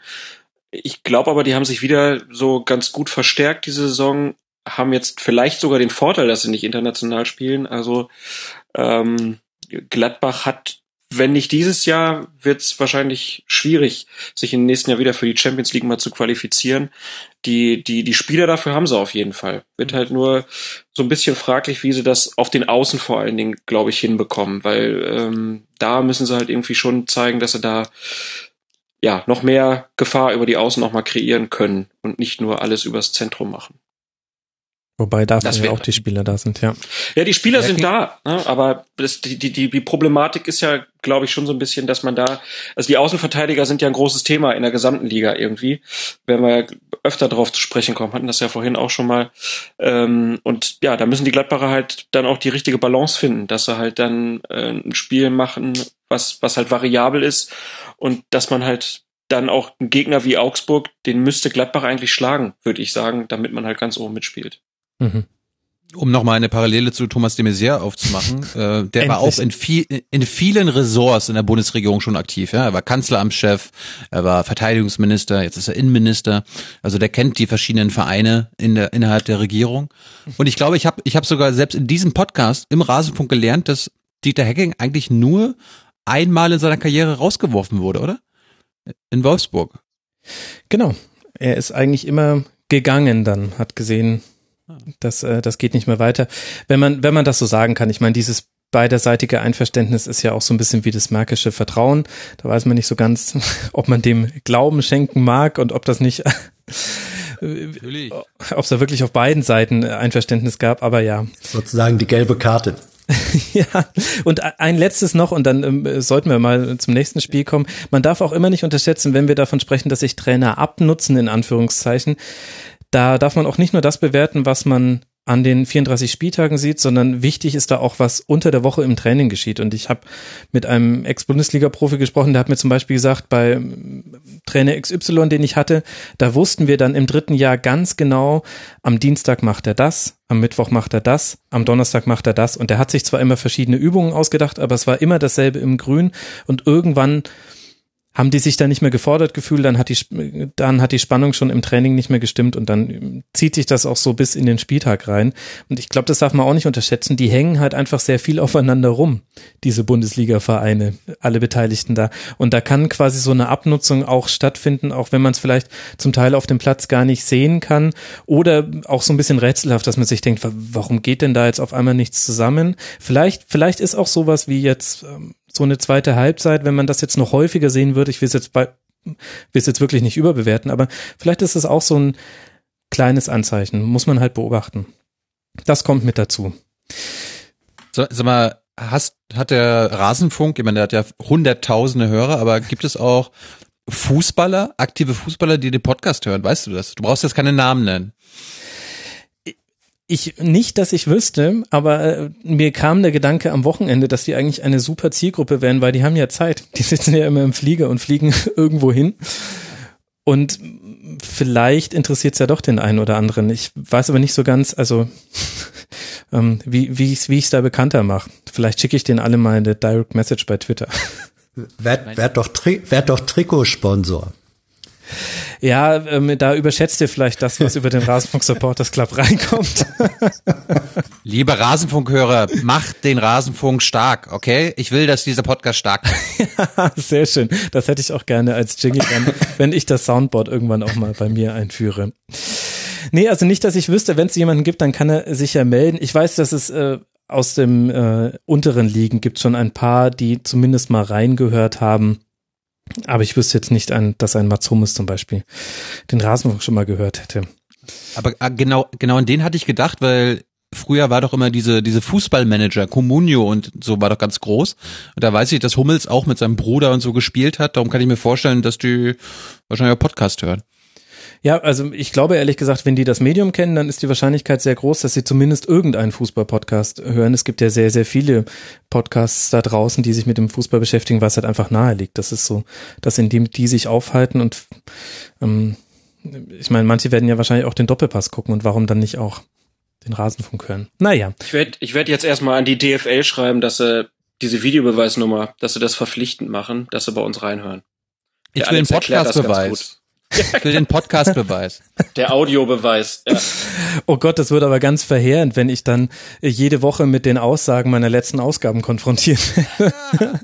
Wobei andererseits, das übernehmen ja dann schon die Hörerinnen und Hörer für mich. Deswegen, äh, ich hatte mal Hertha BSC auf Platz 17 getippt und das war die Saison, in der sie in die Europa League gekommen sind. Das habe ich 34, äh, also 30 Spieltage lang habe ich es auf Twitter nach jeder Ausgabe gelesen. Na, bei Hertha hast du dich aber vertan.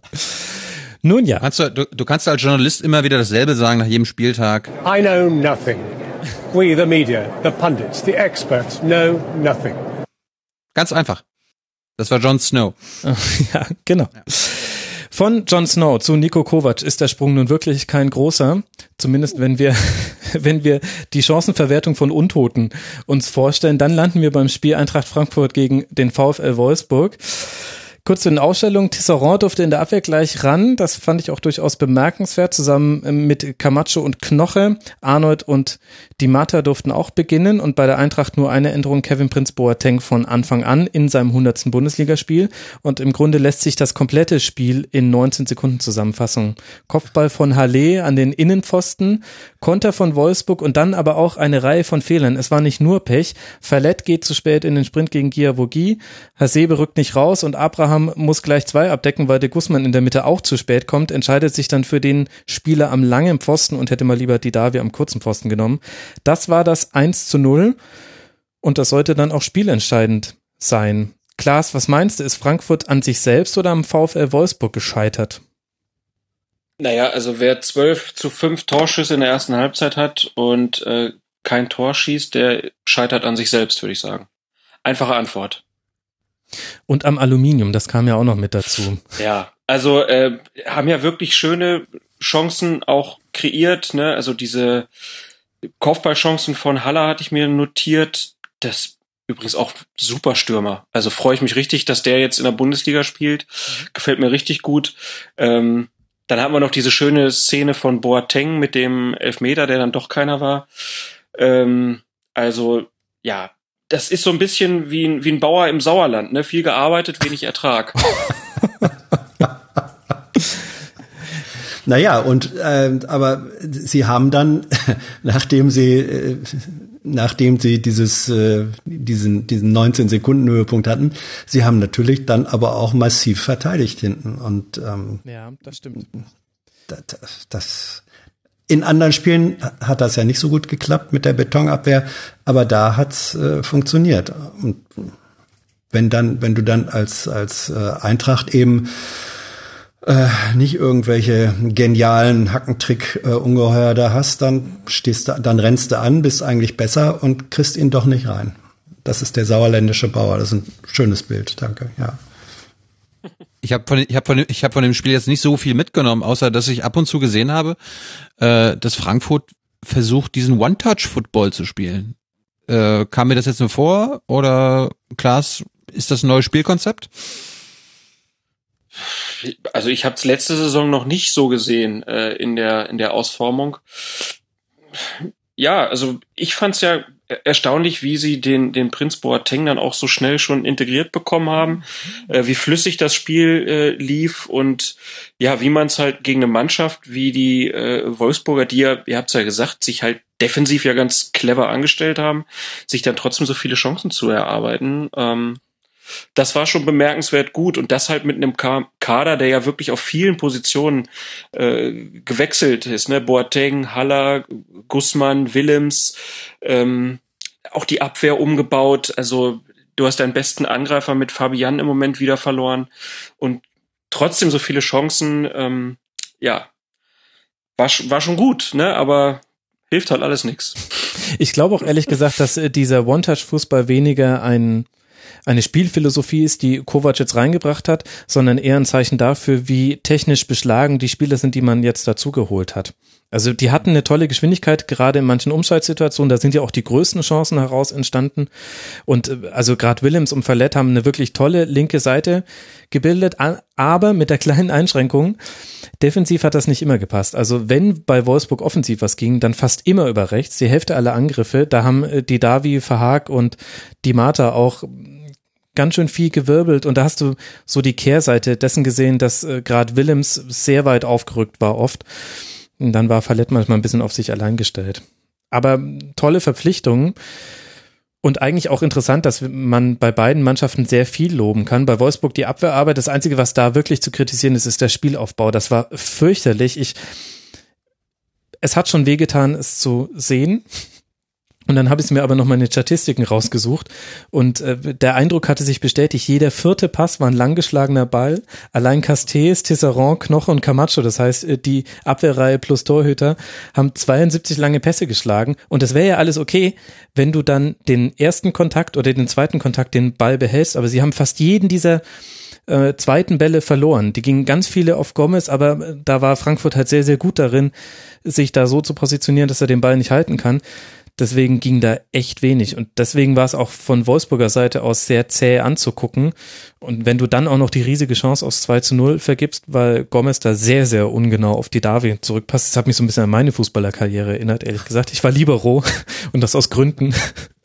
Du meinst, du meinst den Pass auf Mali oder den, den anderen?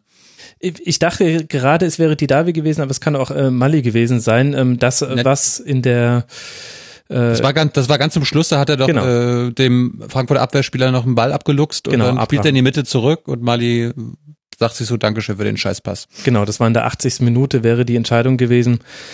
Aber gut, sie haben es ja auch so nach Hause bekommen. Interessant, fand, interessant finde ich bei beiden Mannschaften, dass sowohl Camacho, der eigentlich ein defensiver Mittelfeldspieler ist, als auch Hasebe die Abwehrchefs sind. Das finde ich interessant. Ja, gerade bei Hasebe, das war so ein bisschen die Entdeckung der letzten Saison, dass das überhaupt möglich ist, allein von seiner ja. Statur her, ehrlich gesagt. Ja. Aber überhaupt, ähm, äh, bei, bei Frankfurt hat man auch wieder so in Ansätzen gesehen. Ich, ich konnte das Spiel leider nicht mehr 90 Minuten sehen, deswegen sage ich es jetzt nur so ein bisschen eingeklammert, aber äh, wieder recht viel Mannorientierung. Das hat äh, Nico Kovac schon in der letzten Saison zeitweise spielen lassen. Gerade im Mittelfeld haben die zum Teil die Gegenspieler in Manndeckung genommen. Das gab es gegen Wolfsburg jetzt zum Teil auch wieder. Und das ist ja auch erstaunlich, dass, dass das wieder zurückkommt. Haben auch andere an dem, an dem Spieltag gemacht es, es stirbt nie aus und dann hast du halt auch den Libero wieder. Hasebe spielt ja fast so ein Libero.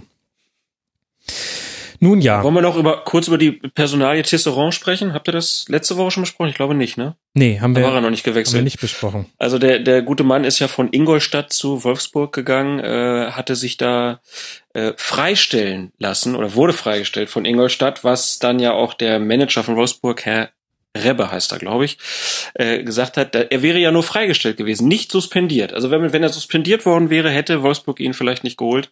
Naja, auf jeden Fall, dieser Verteidiger kostet wahrscheinlich, wenn er dann die gewisse Anzahl an Spielen macht, erstes Spiel hat er jetzt gemacht, irgendwie 10 Millionen.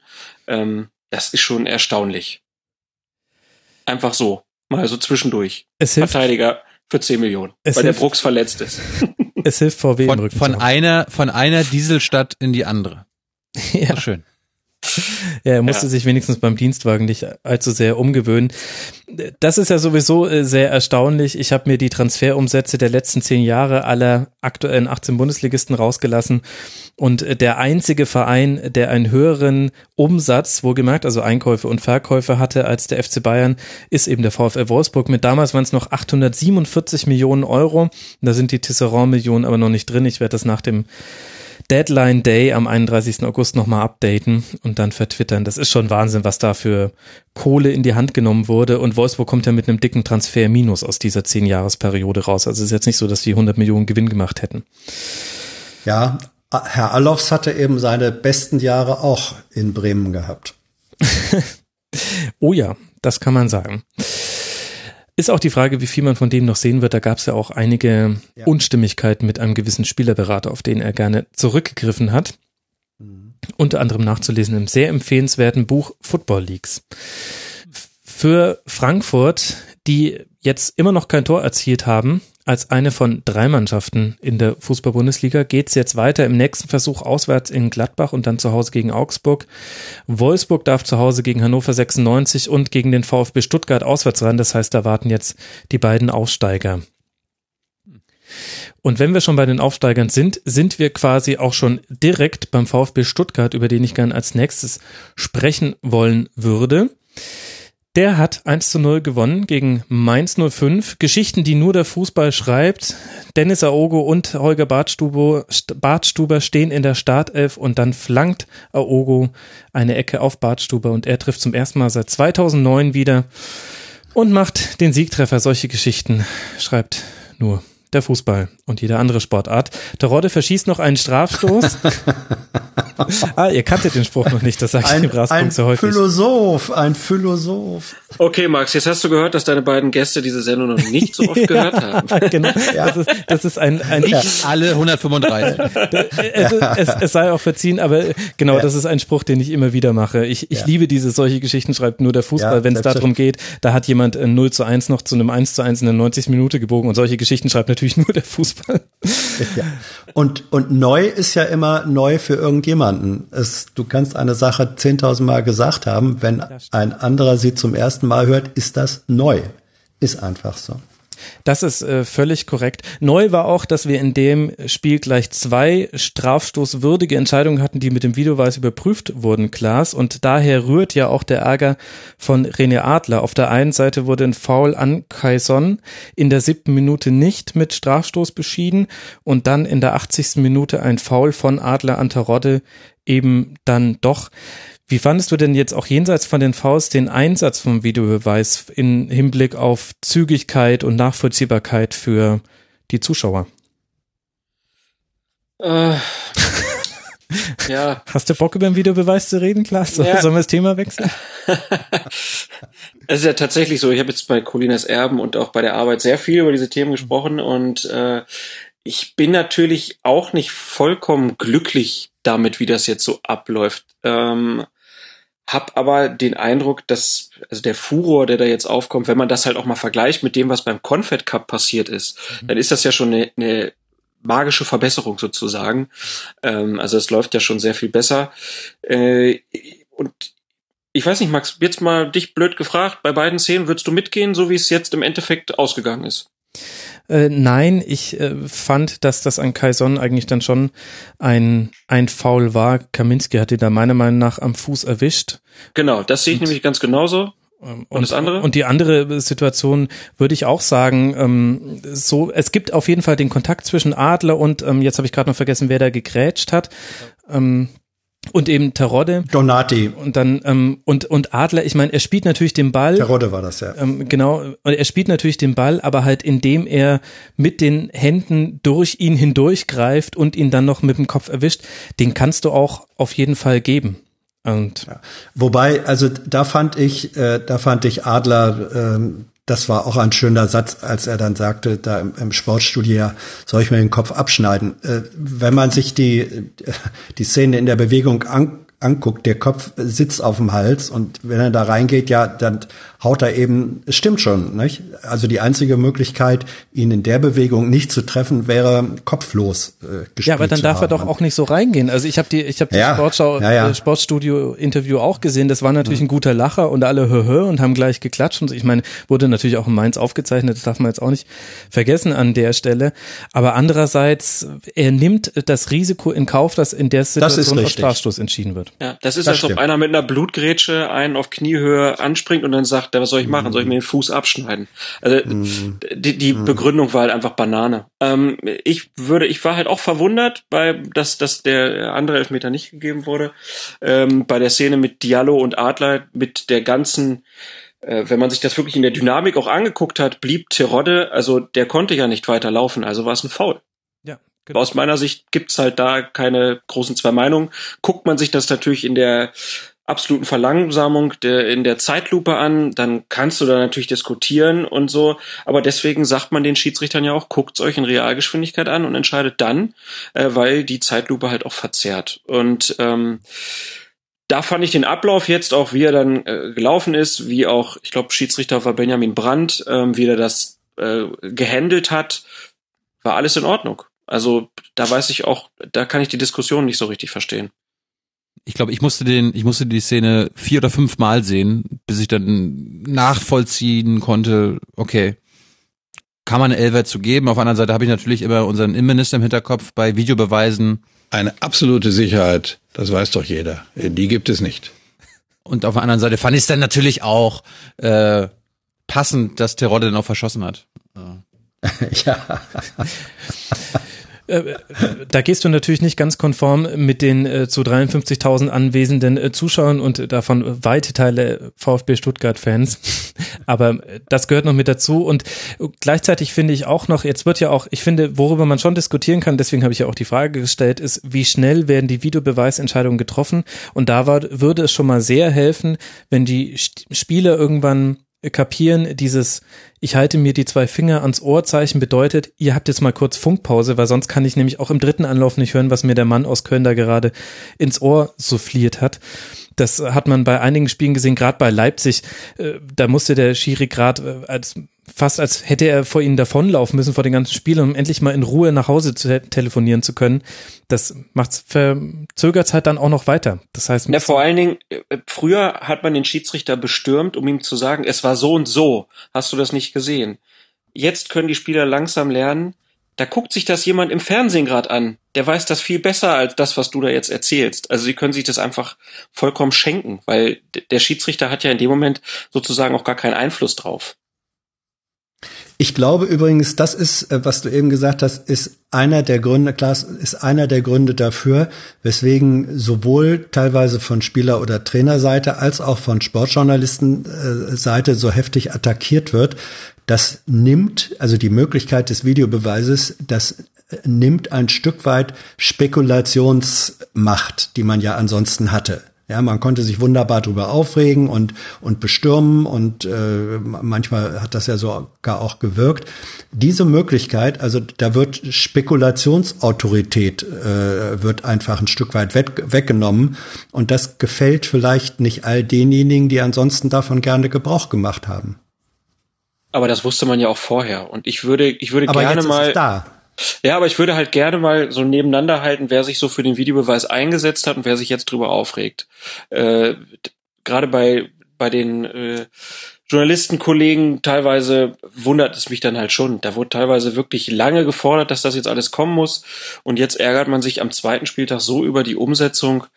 finde ich halt dann auch so ein bisschen, hat so ein bisschen was von der Doppelmoral irgendwie. Und äh, wenn dann auch am Ende eine richtige Entscheidung steht, ist alles gut.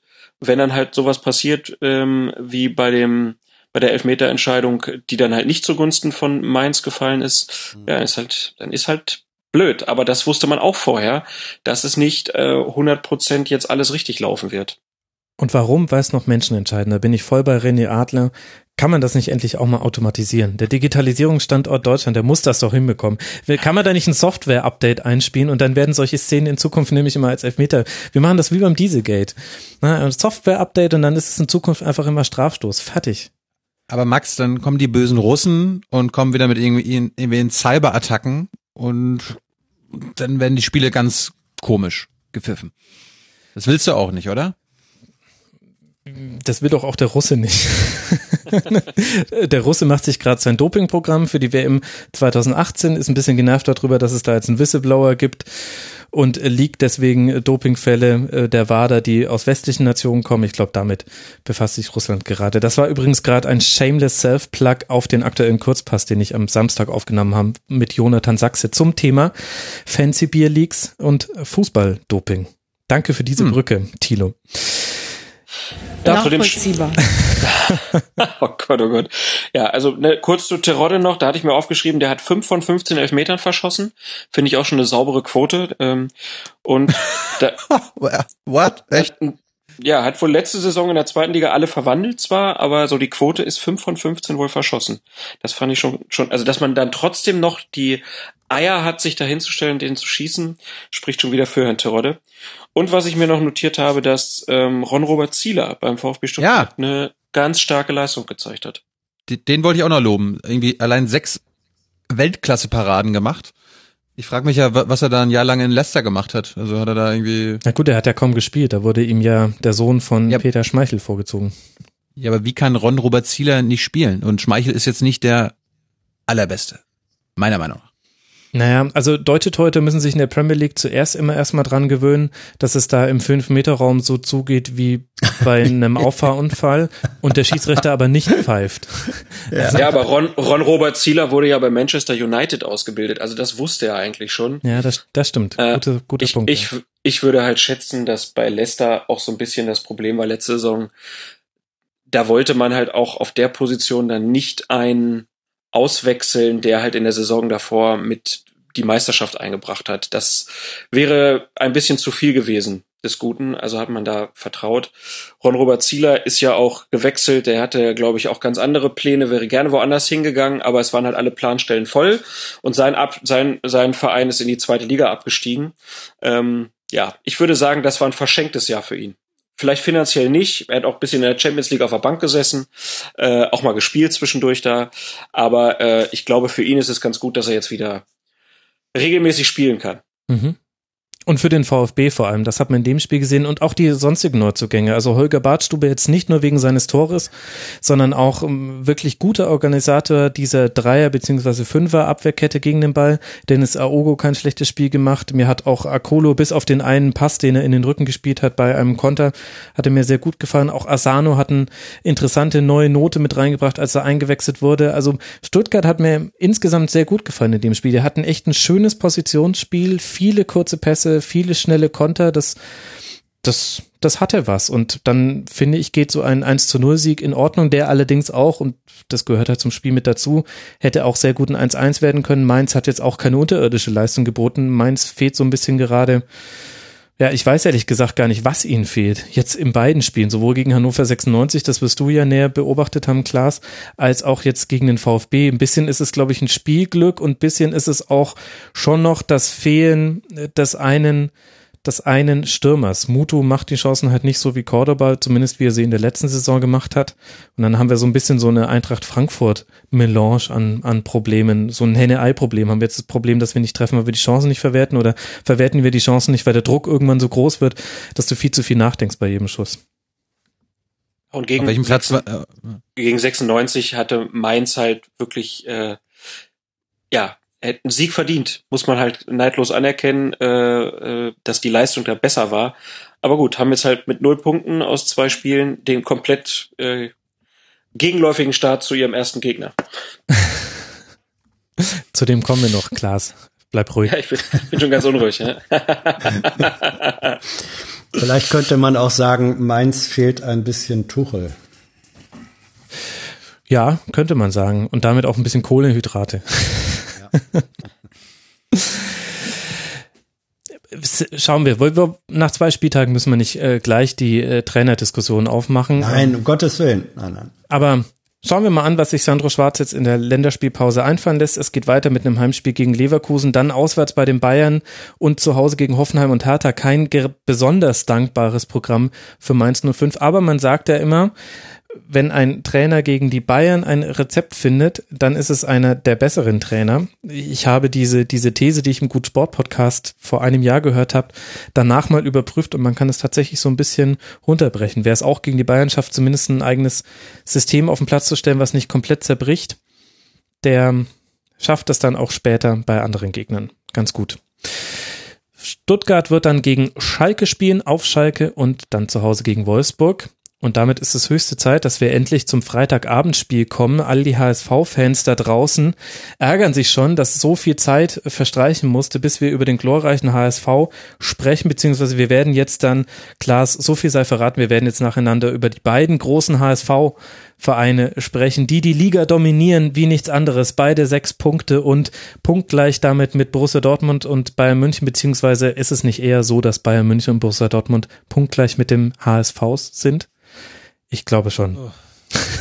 ja, für, für mich beginnt die Tabelle bei Platz drei. Der darf ich an dieser da, darf ich an dieser Stelle mal darauf hinweisen, äh, dass ich in Hannover äh, aufgewachsen bin und geboren bin und dass 35 Jahre lang ähm, ich mit schöner Regelmäßigkeit zu 96 ins Niedersachsenstadion ähm, gepilgert bin. Also da bin ich sehr nah bei dir historisch gesehen, Klaas. Das freut mich. Hm. Das war jetzt nach einem Schrei nach Mitleid, oder? Oder wie, wie Nein, müssen das, wir diesen das, Eindruck das, interpretieren? Das, das war moralische Unterstützung. Okay, sehr schön. Aber erst, bevor wir über Hannover 96 sprechen, lasst uns noch über das Freitagabendspiel sprechen. Der erste FC Köln hatte den Ball zu 71 Prozent. Hamburg schießt aber die Tore und zwar deren dann gleich drei, drei zu eins. Und Hamburg verteidigt seine Führung sogar in Unterzahl. Was meinst du denn, Thilo? Etabliert sich der HSV so langsam als richtig unangenehmer Gegner für Mannschaften, die mit dem Ball jetzt nicht so sicher umgehen wie zum Beispiel Borussia Dortmund oder der FC Bayern? Ich glaube, sie könnten das auf jeden Fall. Ich bin überrascht, wie sehr sie sich auf solche Gegner einstellen können. Und war im großen Teil überrascht von dem, was sie da am Freitag gezeigt haben. Ich meine, das war ja nicht nur alles scheiße. Und nee. Das war sogar sehr gut, fand ich.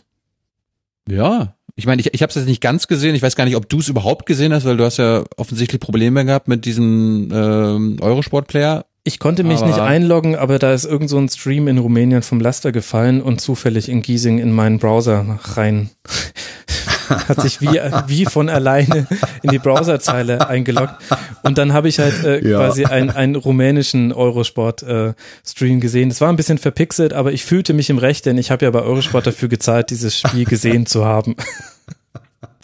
Aber das war doch wirklich irgendwie strange, ne? Also ganz viele Leute, ist ja normal, dass sowas nicht funktioniert. Aber ich saß vorm Rechner, immer F5 Eurosport Player, hab's bei Amazon Prime in der Konferenz gehört, das Spiel, und hab dann währenddessen auf dessen irgendwie, oder The Zone, äh, äh PSG gegen AS Saint-Etienne geguckt. Also da dachte ich auch so, okay, ich bin jetzt mitten in der neuen Fußballwelt irgendwie angekommen. Es war sehr, sehr merkwürdig. Dazu noch irgendwelche Live-Ticker. Also das Fußballerlebnis hat sich schon sehr verändert. Das hat dieser Freitag gezeigt. ja, und ich meine, dass Livestreaming nicht leicht ist, das wusste man schon vorher. Ich meine, Sky Go hat es letztlich auch nie hinbekommen, ein Produkt hinzubekommen, wo man nicht irgendwie 60 Sekunden Zeitversatz hat und äh, so richtig stabil ist das jetzt auch nicht, vor allem wenn die Bayern gegen Dortmund spielen. Aber ja, wirklich interessant. Und ich kann es euch sagen, ich war ja in der letzten Folge noch im Urlaub eigentlich, habe quasi für den Rasenfunk kurz nächtlich meinen Urlaub unterbrochen. Und es gibt durchaus Regionen in Deutschland, in denen das mit dem Internet noch nicht so weit ist, da Stream zu gucken, vollkommen unmöglich. Ich war schon dankbar, dass das mit der Rasenfunkaufnahme geklappt hat. Da musste ich schon sämtliche sonstigen Internetaktivitäten ganz hart blocken. Also du saßt wenigstens noch da und hast im Prinzip einen Audiostream, Videostream und noch einen Live-Ticker laufen lassen. Ich hatte heute hier zwischenzeitlich auch drei Ticker auf meinem, äh, drei Livestreams auf meinem Rechner rumlaufen, aber in ganz vielen Regionen in Deutschland kannst du es mit einem auch probieren, aber das ist dann quasi wie, ein Dia, wie eine Dia-Show.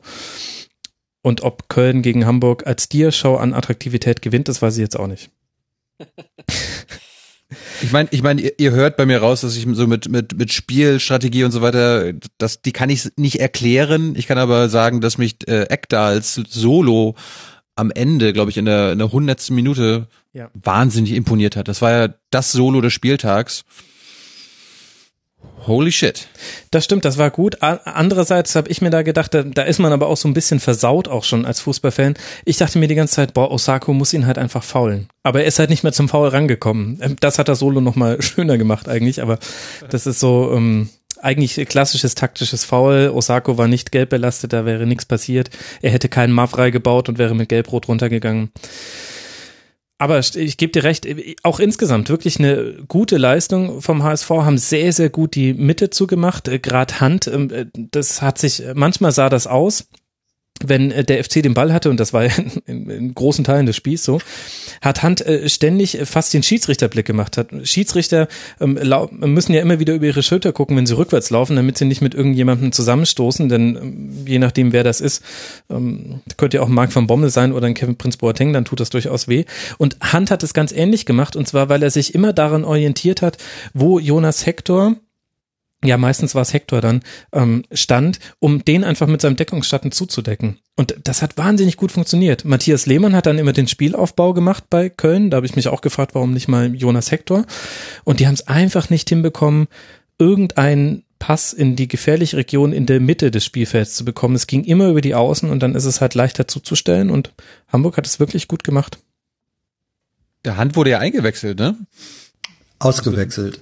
Ausgewechselt. Der Ah, ja, Der Wald, Waldschmidt kam, okay. Ja. ja, ja, der war, glaube ich, verletzt, Sorry. ne? War das so? Ja. Ähm, hätte, wie wäre das Spiel ausgegangen, wenn Modeste noch da gewesen wäre? Er hätte der Nicht FC anders, natürlich- würde ich sagen. Hätte der FC natürlich 5 zu 0 gewonnen. Äh, nee, da kann man, kann man natürlich nicht sagen. Das ist ja die große Frage, dass, die sich die Kölner hier auch gerne stellen. Äh, hätte Modest noch dieselbe Leistung oder dieselbe Torquote abrufen können wie in der letzten Saison? Das ist ja die große Frage. Ähm, was man ja schon sagen muss, ist, dass die Kölner ihr Spiel halt ein bisschen umstellen müssen. Also Cordoba ist halt nicht eins zu eins derselbe Spieler wie Modest. Den kannst du nicht ganz genauso anspielen. Cordoba hat ja auch ein gutes Spiel gemacht, hat halt ein bisschen Pech vorm Tor gehabt, würde ich, würde ich jetzt mal so sagen. Auch einen Pfostentreffer dabei gehabt. Ähm, ich glaube, bei den Kölnern war halt, also ich meine, wenn man sich die beiden Tore einfach mal anguckt, das waren zwei Ecken.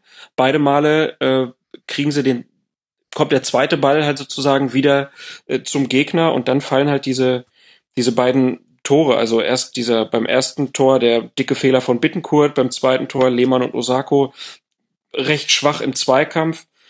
Ja, und dann haben die Hamburger halt Tore gemacht, die die, die Kölner dann halt im, im Laufe des Spiels ja einfach nicht geliefert haben und das dann alleine an der Person Cordoba festzumachen, das ist mir dann zu einfach. Vor allem, weil ich fand, dass Cordoba, Girassi und auch Osako als so ein Dreigestirn dann zwischenzeitlich, als dann äh, die, die Einwechslung von Girassi zur zweiten Halbzeit äh, stattgefunden hatte, die haben schon viele Dinge gemacht, die mir sehr, sehr gut gefallen haben. Die haben auch schon eine ganz gute Abstimmung zueinander gefunden. Und dann, also ich will jetzt auch nicht immer mit Pech und Glück kommen. Ähm, Ich will jetzt aber auch nicht immer alles auf Taktik runterbrechen, denn es ist nicht alles Taktik. Ich finde, zu diesem Spiel gehört schon auch mit dazu, dass es eine also, dass die erste Halbzeit sich so gestaltet hat, dass äh, Köln den Ball hatte, aber recht wenig Chancen sich äh, herausgespielt hat, wenn dann eher durch Distanzschüsse und dass Hamburg dann eben die von dir beschriebenen Tore gemacht hat, Klaas. Und in der zweiten Halbzeit ist Köln wesentlich besser gestartet, aber dann gab es eben noch die Verletzungsunterbrechung. Dr. Felix Brüch verletzt sich. Und es dauert, ich finde ehrlich gesagt, ganz schön lange, nämlich so rund zehn Minuten, bis das Spiel eigentlich weitergeht, bis Sören Storks dann sein Bundesliga-Debüt geben darf und direkt nach 46 Sekunden Marge Mafra mit Gelb-Rot vom Platz schickt. Und das war schon so ein bisschen so ein, ein Bruch im, im Kölner Spiel. Und Ein Brüch war das, ja? ja, ich wollte ihn nicht machen, danke, dass du ihn gemacht hast, Thilo. Aber das war ja auch irgendwie also die einzige Erklärung, die mir irgendwie eingefallen ist, warum das so lange gedauert hat. war doch, dass Brüch zwischendurch gesagt haben muss, ich kann noch weitermachen, weil sonst kann das doch niemals so lange dauern, auszuwechseln. Ich habe da Also zwei Theorien zu, Klaas. Die eine Theorie ist, dass ich glaube, dass vielleicht die Verkla Verkabelung inzwischen komplexer geworden ist, wenn man da auch den die Leitung nach Köln, die Standleitung nach Köln noch aufbauen muss. Da muss wahrscheinlich irgend so ein analoges rotes Telefon nochmal neu eingestöpselt werden und dann legt man Nee, du hast ja, nee, nee, du hast ja komplett recht. Er muss ja das Headset vom Hauptschiedsrichter bekommen, weil das das einzige ist, was halt so eingestellt ist, dass der die ganze Zeit mit seinen Assistenten verbunden ist, ähm, nach äh, Köln verbunden ist und der vierte Offizielle, der hat ja so ein Headset, bei dem er sich zuschalten muss, wenn er was sagen will. Also das ist ja schon der, der klare Unterschied. Also das musste auf jeden Fall passieren, aber kann das so lange dauern? Ich habe Also mir da, dann noch das war das schon, das war doch irgend- irgendwo habe ich es habe ich's gesehen. Ähm, ich weiß nicht, ob es äh, Brüch erzählt hat oder Storks erzählt hat. Jedenfalls war so ja und dann kam Storks ganz entspannt in die Kabine und hat sich von mir das Headset äh, geholt und so. Da habe ich noch gedacht, ähm, äh, Donnerwetter, das ist das ist ja erstaunlich. Äh, da stehen zwei Mannschaften auf dem Platz und es muss eigentlich weitergehen und dann äh, schildert jemand eine Szene, die eher so wirkt, äh, als hätte man alle Zeit der Welt, das zu machen. Das also hat sich für mich nicht so angehört, als wenn man da nun versucht hätte, ganz schnell zu sagen, so müssen jetzt wechseln, zack, äh, Tausch und weiter geht's. Und wenn da wird Oder die hab nur ich das so gehört? Nee, nee, das hat er in der Sportschau unter anderem gesagt, äh, Dr. Da wird, da wird, also da kann ich dir jetzt schon sagen, Alex Feuerherd, mein Kompagnon bei Colinas Erben, wird das total loben, dass er das so gemacht hat, weil das natürlich dafür sorgt, dass der Storks auch erstmal in Ruhe ins Spiel kommt und nicht da in Hektik verfällt. Und wenn man dann halt auch sieht, dass er rein äh, kommt auf den Platz, pfeift an und muss direkt äh, 45 Sekunden später in die gelb-roten Karten einsteigen, ähm, dann hat er da auch alles richtig gemacht im Prinzip. Ja, absolut. Und ich habe mir auch die Frage gestellt, hat sich Storks jetzt eigentlich noch warm gemacht und hat er das vielleicht äh, im Innenraum des Stadions gemacht, vielleicht sogar in der Schiedsrichterkabine zumindest noch ein bisschen angedehnt, weil das ja auch schwierig gewesen wäre, auf den Platz zu kommen. Alle denken, es geht weiter und jetzt dreht er erstmal unter den Augen von äh, 50.000 Zuschauern plus 22 Leuten äh, noch hier seine Ehrenrunde, um sich warm zu machen. Aber ich dachte mir schon, also macht er das jetzt kalt und was ist, wenn er jetzt den ersten Sprint anzieht, um Mavra die gelb-rote Karte zu zeigen und zack, äh, Zerrung im rechten Arm, der Kartenarm verletzt. und, und dann Wer muss Alex dann? ja, Alex Feuerhead wird dann eingeschifft. Da wäre Twitter aber implodiert. Sag mal, Klaas, darf ich mal was fragen? War, Ja, war das die erste, war das die erste Schiedsrichterauswechslung? Nee, nee, gab es schon ganz viele. Letzte Saison hatten wir relativ viele Verletzungen bei Schiedsrichtern, auch sch sehr schwere Verletzungen teilweise. Äh, also wo Schiedsrichter dann wirklich monatelang ausgefallen sind. Ähm, nee, das ist in, in der letzten Saison relativ häufig passiert. Drei oder vier Mal. In der Bundesliga allein. Und andere Frage, war das die längste Verlängerung in der Bundesliga-Geschichte? Das waren, glaube ich, 13 Minuten, oder? Ja. Das ist eine gute Frage, weiß ich nicht. Es könnte. Und, und, und natürlich Anschlussfrage, war es das äh, späteste Bundesligator ever? Von der Uhrzeit her meinst du? nee, nee, es, ich glaube, es war hundertste Minute Holtbeene. Ach so. Ja, Äh, das weiß ich. Ja, also das könnte sogar sein. Wobei, wenn es so wäre, dann hätten es uns die Medien schon erzählt. Also solche Statistiken kriegt man dann so oft um die Ohren gehauen, ähm, dass man es dann auch eigentlich gar nicht mehr hören kann. Ich könnte mir vorstellen, dass die Verlängerung noch in Konkurrenz steht, unter anderem zum Relegationsspiel Hertha BSC gegen Fortuna Düsseldorf. Ähm, da gab es eine sehr lange Nachspielzeit, weil es auch unterbrochen war.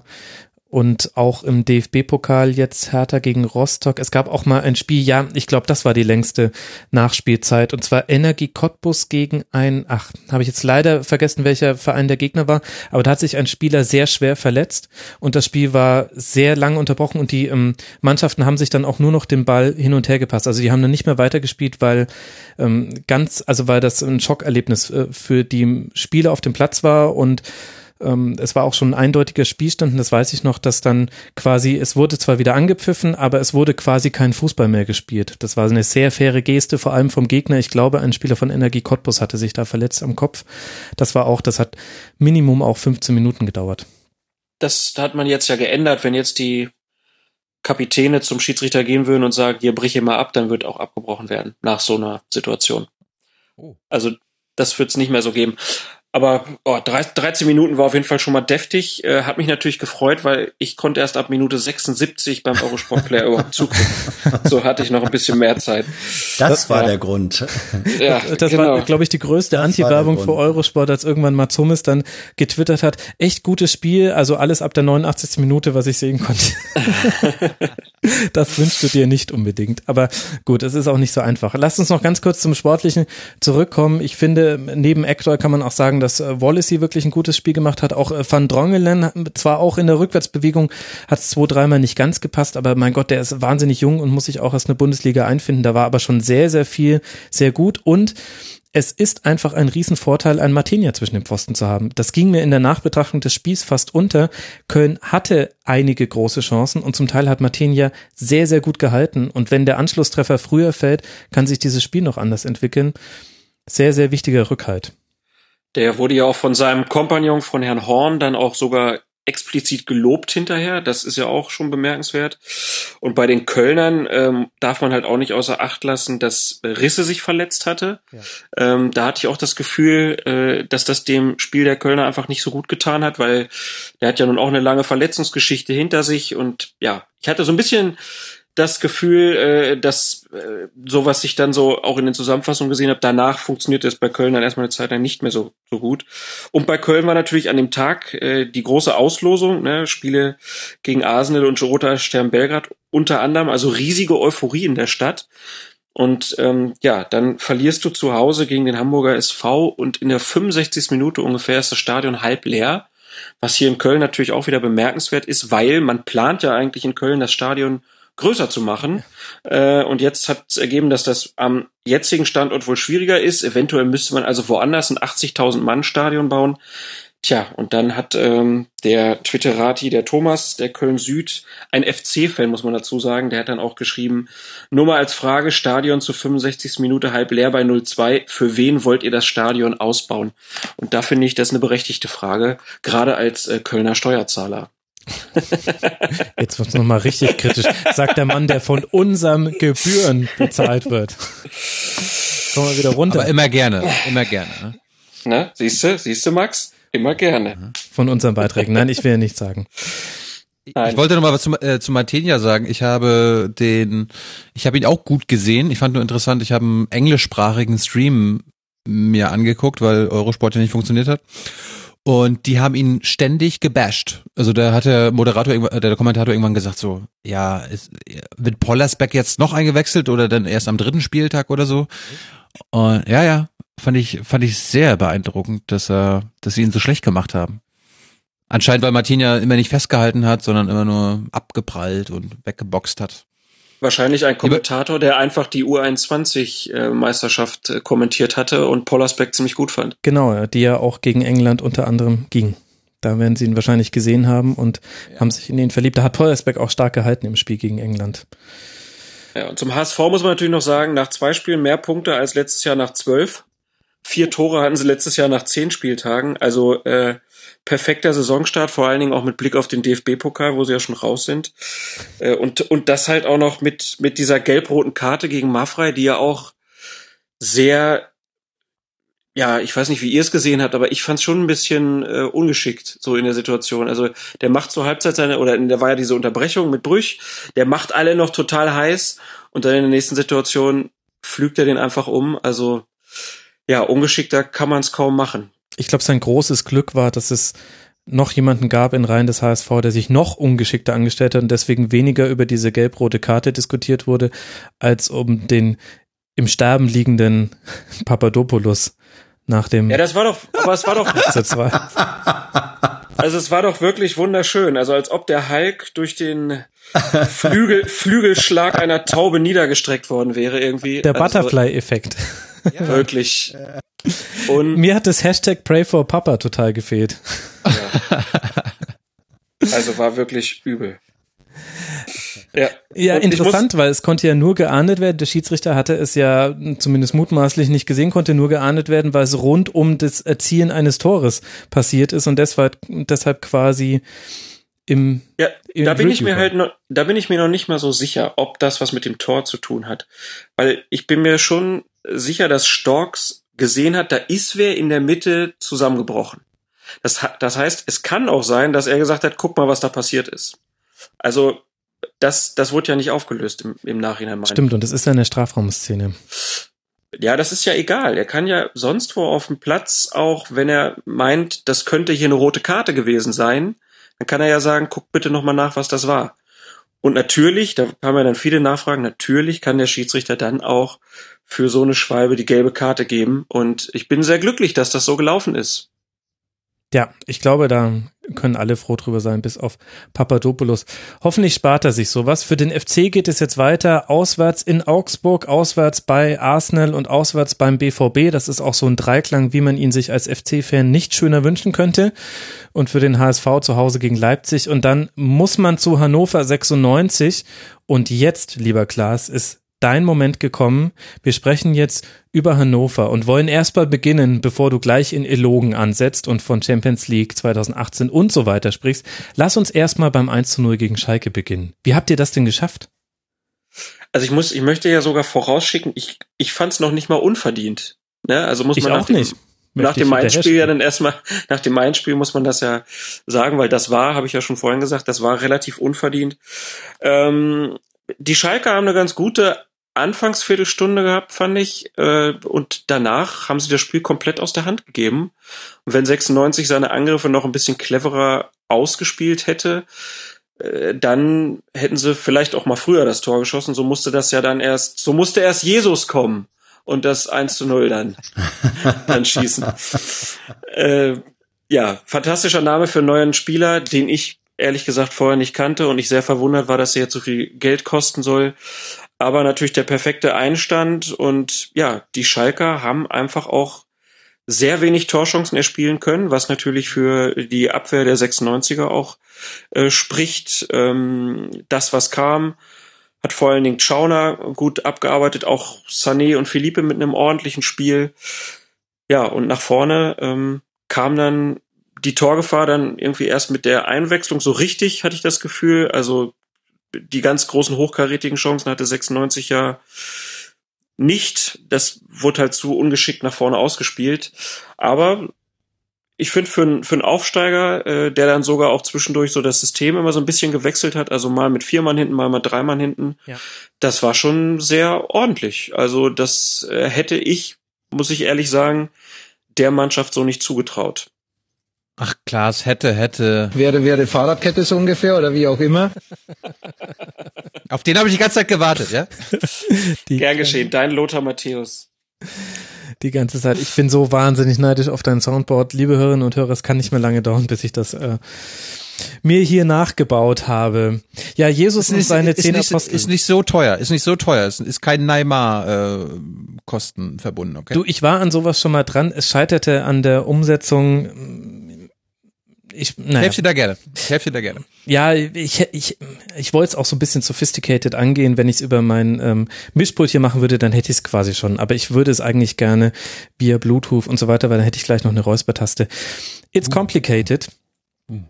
Ähm, aber äh, zurück zu Jesus und seinen zehn Aposteln. Ich fand sehr interessant, Klaas, du hast gesagt, zwischen Dreierkette und Viererkette gewechselt. Und äh, unter anderem im Austausch mit Tobias Escher auf Twitter habe ich auch irgendwann gelernt, wie das vonstatten ging. Ich habe es nicht gleich gesehen, als er mich dann darauf hingewiesen hat. Schon äh, Waldemar Anton war da der entscheidende Spieler. Der hat sich immer wieder fallen lassen. Zeitweise war es dann in der zweiten Halbzeit auch eine Fünferkette und hat sich da sehr an Di Santo orientiert. Den hat man somit eigentlich komplett aus dem Spiel genommen. Wobei ehrlich gesagt auch so viele andere Schalke aus dem Spiel genommen wurden, dass das nur so nochmal das Tröpfchen im Fass zum Überlaufen war. Jetzt war mir bisher André Breitenreiter nicht als der Trainer bekannt, der so ausgeklügelte und auch relativ fluide Grundformationen anwendet in seinem Spiel. Den hatte ich ehrlich gesagt auf Schalke damals und auch bei Paderborn noch ein bisschen anders erlebt. Liegt das an mir oder hat sich Breitenreiter verändert? Naja, man kann ja jetzt die Zweitligasaison mit 96 noch dazu nehmen. Mhm. Da war das jetzt auch nicht sophisticated, was die, die Taktik anging.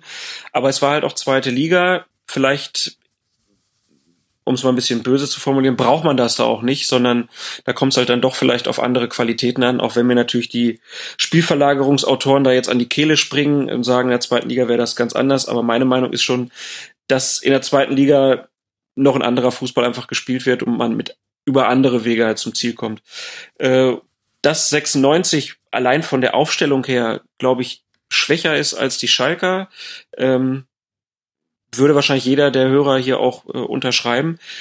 Wie 96 es aber dann halt hingekriegt hat, in diesem Wechselspiel den Schalkern halt auch so die Luft zu nehmen, mhm. gerade in der Zentrale, war wirklich bemerkenswert und äh, ich war auch überrascht. Das kann ich an dieser Stelle auch offen zugeben. auch wenn dieser Wechsel nicht das erste Mal so war. Also das hat er schon auch mal probiert, aber dass das jetzt so gut geklappt hat in einem Bundesligaspiel, ähm, war schon bemerkenswert gut. Ja, und man ist es quasi ohne Ball sehr offensiv angegangen, was sich erst so ein bisschen wie ein Paradoxon anhört. Aber Schalke wurde schon recht offensiv angelaufen. Hannover stand recht hoch. Und letzte Woche haben wir an der Stelle im Rasenfunk noch gesagt, na ja, dieses Auftaktspiel gegen Leipzig, das war schon alles sehr gut, aber das kann ja nicht das Modell auch sein für so ein Spiel jetzt äh, gegen Hannover, wo man mutmaßlich sehr mehr den Ball, sehr viel mehr den Ball haben wird. Und jetzt hat man gesehen, also mit dem Ballbesitzspiel, wie in der letzten Saison, hat Schalke zumindest in diesen 90 Minuten nochmal krasse Probleme gehabt. Da ging sehr, sehr wenig zusammen. Vor allem in den gefährlichen Zonen des Spielfelds. Ja, würde ich, würde ich so unterschreiben. Ich habe das erste Spiel gegen Leipzig jetzt leider nicht gesehen, ähm, aber ähm, ja, was, was mir noch so aufgefallen ist, ist halt, dass auch so eine relativ starke Linkslastigkeit über Ochipka da war. Äh, das hat mich, also ich weiß ja, habe mir auch erklären lassen, dass man das teilweise ja gerne so macht, dass man sich auf eine Seite festlegt, aber ich habe es bei, bei diesem Spiel nicht so ganz verstanden, weil ich die 96er auf der Seite eigentlich äh, so stark eingestellt fand, dass ich nicht verstanden habe, warum man das trotzdem immer weiter probiert hat. Also da war man dann auch gar nicht so flexibel im Spiel. Ja, das ist mir auch aufgefallen. Auch in der ersten Halbzeit hat Tedesco nicht so wirklich drauf reagiert, dass die Aufbauspieler, Naldo hatte da sehr viel die Verantwortung, den Hut auf. Die hatten oft gar keine Anspielstation, weil Bentaleb und Goretzka zugestellt waren, haben sich auch zum Teil nicht fallen lassen. Und in der zweiten Halbzeit war es dann vollkommen grotesk. Ab dem 0 zu 1 war es manchmal so, dass 20 Meter vor den Schalker Verteidigern niemand stand, außer Hannoveraner. Und alle waren weit vorne und trotzdem haben sie keinen langen Ball gespielt und haben immer noch die Kurzpasslösung gesucht naja, gut, es ist in der Theorie halt auch immer einfacher, als wenn man dann unten auf dem Platz steht, aber da gibt's noch ein bisschen Arbeit zu erledigen. Ich habe das Spiel leider gar nicht gesehen. Äh, ich habe nur eine Zusammenfassung gesehen. Der einzige der positiv aufgefallen ist, ist wieder mal Harit gewesen. Könnt oh, ihr ja. das bestätigen? Ja, der hat einfach eine, der hat so einen ganz leichten Magnetismus im Fuß und, und der Ball gleichzeitig äh, hat Spurenelemente von Metall. Der hatte so zwei, drei Momente, wo er in sehr, sehr wenig, also quasi in der Telefonzelle, wie man früher gesagt hat, den Ball gegen Hannoveraner Gegenspieler behauptet hat. Und er hat feine Pässe. Also wenn er mal den Platz und den Raum hatte für Pässe, hat so auch eine der größten Schalker Chancen initiiert. Der hat wirklich eine gute Partie gemacht. Aber also gut in, in dem Sinne, wie gut man sein konnte als Teil dieser Schalker Mannschaft. Es war halt insgesamt keine, keine tolle Leistung von Schalke. Glaubst du, dass er für weniger Geld verkauft wird als Dembele? ich glaube nicht, dass äh, in Zukunft noch mal jemals irgendein Fußballspieler weniger kosten wird als Dembele, weil warum sollte? Das wird jetzt alles dreistellig. Naja, aber ne, es gibt ja noch Wechsel, die nicht stattfinden. Unter der Woche 96 wollte, äh, ich glaube, Jairo wird da ausgesprochen, von äh, Mainz verpflichten. Alle waren sich einig. Also 96, Mainz und der Spieler. Aber anscheinend wollte der Berater nicht. Äh, und dann gab es diese sehr deutliche Pressemitteilung von 96 und das schließt ja auch so ein bisschen an diesen Dembele und Neymar und Modest-Transfer an. Ich glaube, sonst hätte es diese Mitteilung von 96 nicht gegeben, wenn da nicht im Moment wirklich diese Grundstimmung wäre, ähm, dass da im Moment was passiert, was halt den Verein natürlich unglaublich auf den Keks geht. Ne? Warum, warum bezahlen Spieler nicht ihre Berater selbst? Zum Teil machen sie das ja. Also ja, und sie sind ja, sie sind ja nicht blöd. Sie wollen natürlich mehr Geld haben und dann sagen die Berater denen, hey, lass das doch die Vereine machen. Genau, also es gibt zum Beispiel den sehr bekannten Fall von Mesut Özil in der Premier League. Ist es eben so, dass der Spieler sein Berater selbst zahlen muss und es nicht über den Verein laufen darf. Und da wurde dann im Rahmen der Football Leagues Enthüllungen kam das raus, dass das bei Mesut Özil über so ein, eine eigene Gesellschaft und eigene Firma gegründet und so weiter. Das lief alles nicht ganz sauber ab und deswegen war dieser Betrag nicht richtig versteuert. Da musste er dann auch nachträglich noch nachzahlen und war im Kleinen so ein bisschen das, was man im Großen bei Cristiano Ronaldo noch in ganz anderen Ausprägungen gesehen hat. Aber generell ist die Transparenz im Fußball an diesem Punkt halt wahnsinnig gering. Also wenn man sich mal Football Leagues von Raphael Buschmann das Buch durchliest, da erschließt sich nochmal eine komplett andere Welt, ehrlich gesagt, in die man sonst keinen Einblick hatte. Und ich glaube, daher kommt dann auch so eine Pressemitteilung. Die Vereine sind den Spielern und den Beratern schon ein Stück weit ausgeliefert. Letztlich ist da auch der Dembele-Fall ein Beispiel für. Was willst du machen, wenn der Spieler einfach nicht kommt? Oder wie damals Cialanolo, als er noch beim HSV war, gesagt hat, ähm, er hat einen Burnout und hat sich das diagnostizieren lassen, er kann nicht spielen. Und als dann dein Wechsel feststand, hat er gesagt, guck mal, ich bin heute Morgen aufgewacht, der Burnout war weg. Ja, mega gut, ich kann wieder spielen, ist ja toll. Ich meine, was willst du da tun? Ist schwierig.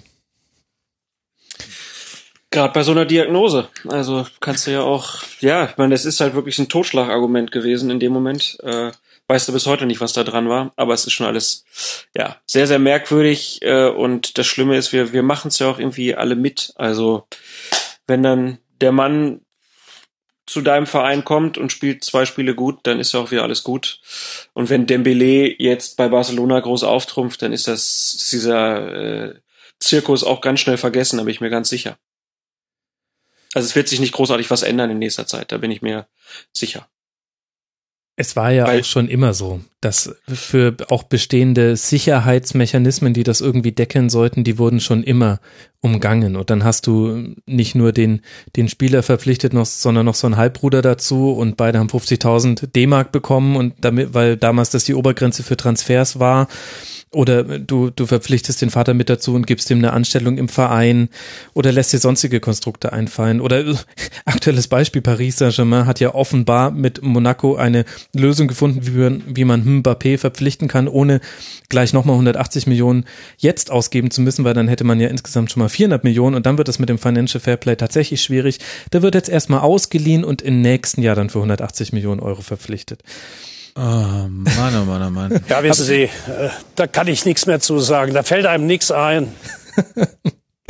Ja gut, Martin Schulz, das, das wandelnde, ähm, der wandelnde Fußballfan, der Fußballpodcast Fußball MML sammelt Bilder von Martin Schulz mit Schals verschiedener Vereine. Er lässt sich nämlich sehr gerne, immer wenn er einen Verein besucht. Und es gibt, ich glaube, schon fünf verschiedene Vereine gibt's jetzt schon, wo man ein, ein Bild hat, wo Martin Schulz den entsprechenden Schal trägt. Ich weiß nicht, wer ihm den Tipp gegeben hat. Gerd Schröder war es sicher nicht. Gerhard Schröder, eine, hat, eine, Gerhard, Gerhard Schröder hat aber auch Cottbus, Dortmund 96 auch alle ja. Schals getragen. Also ja. darf man nicht vergessen.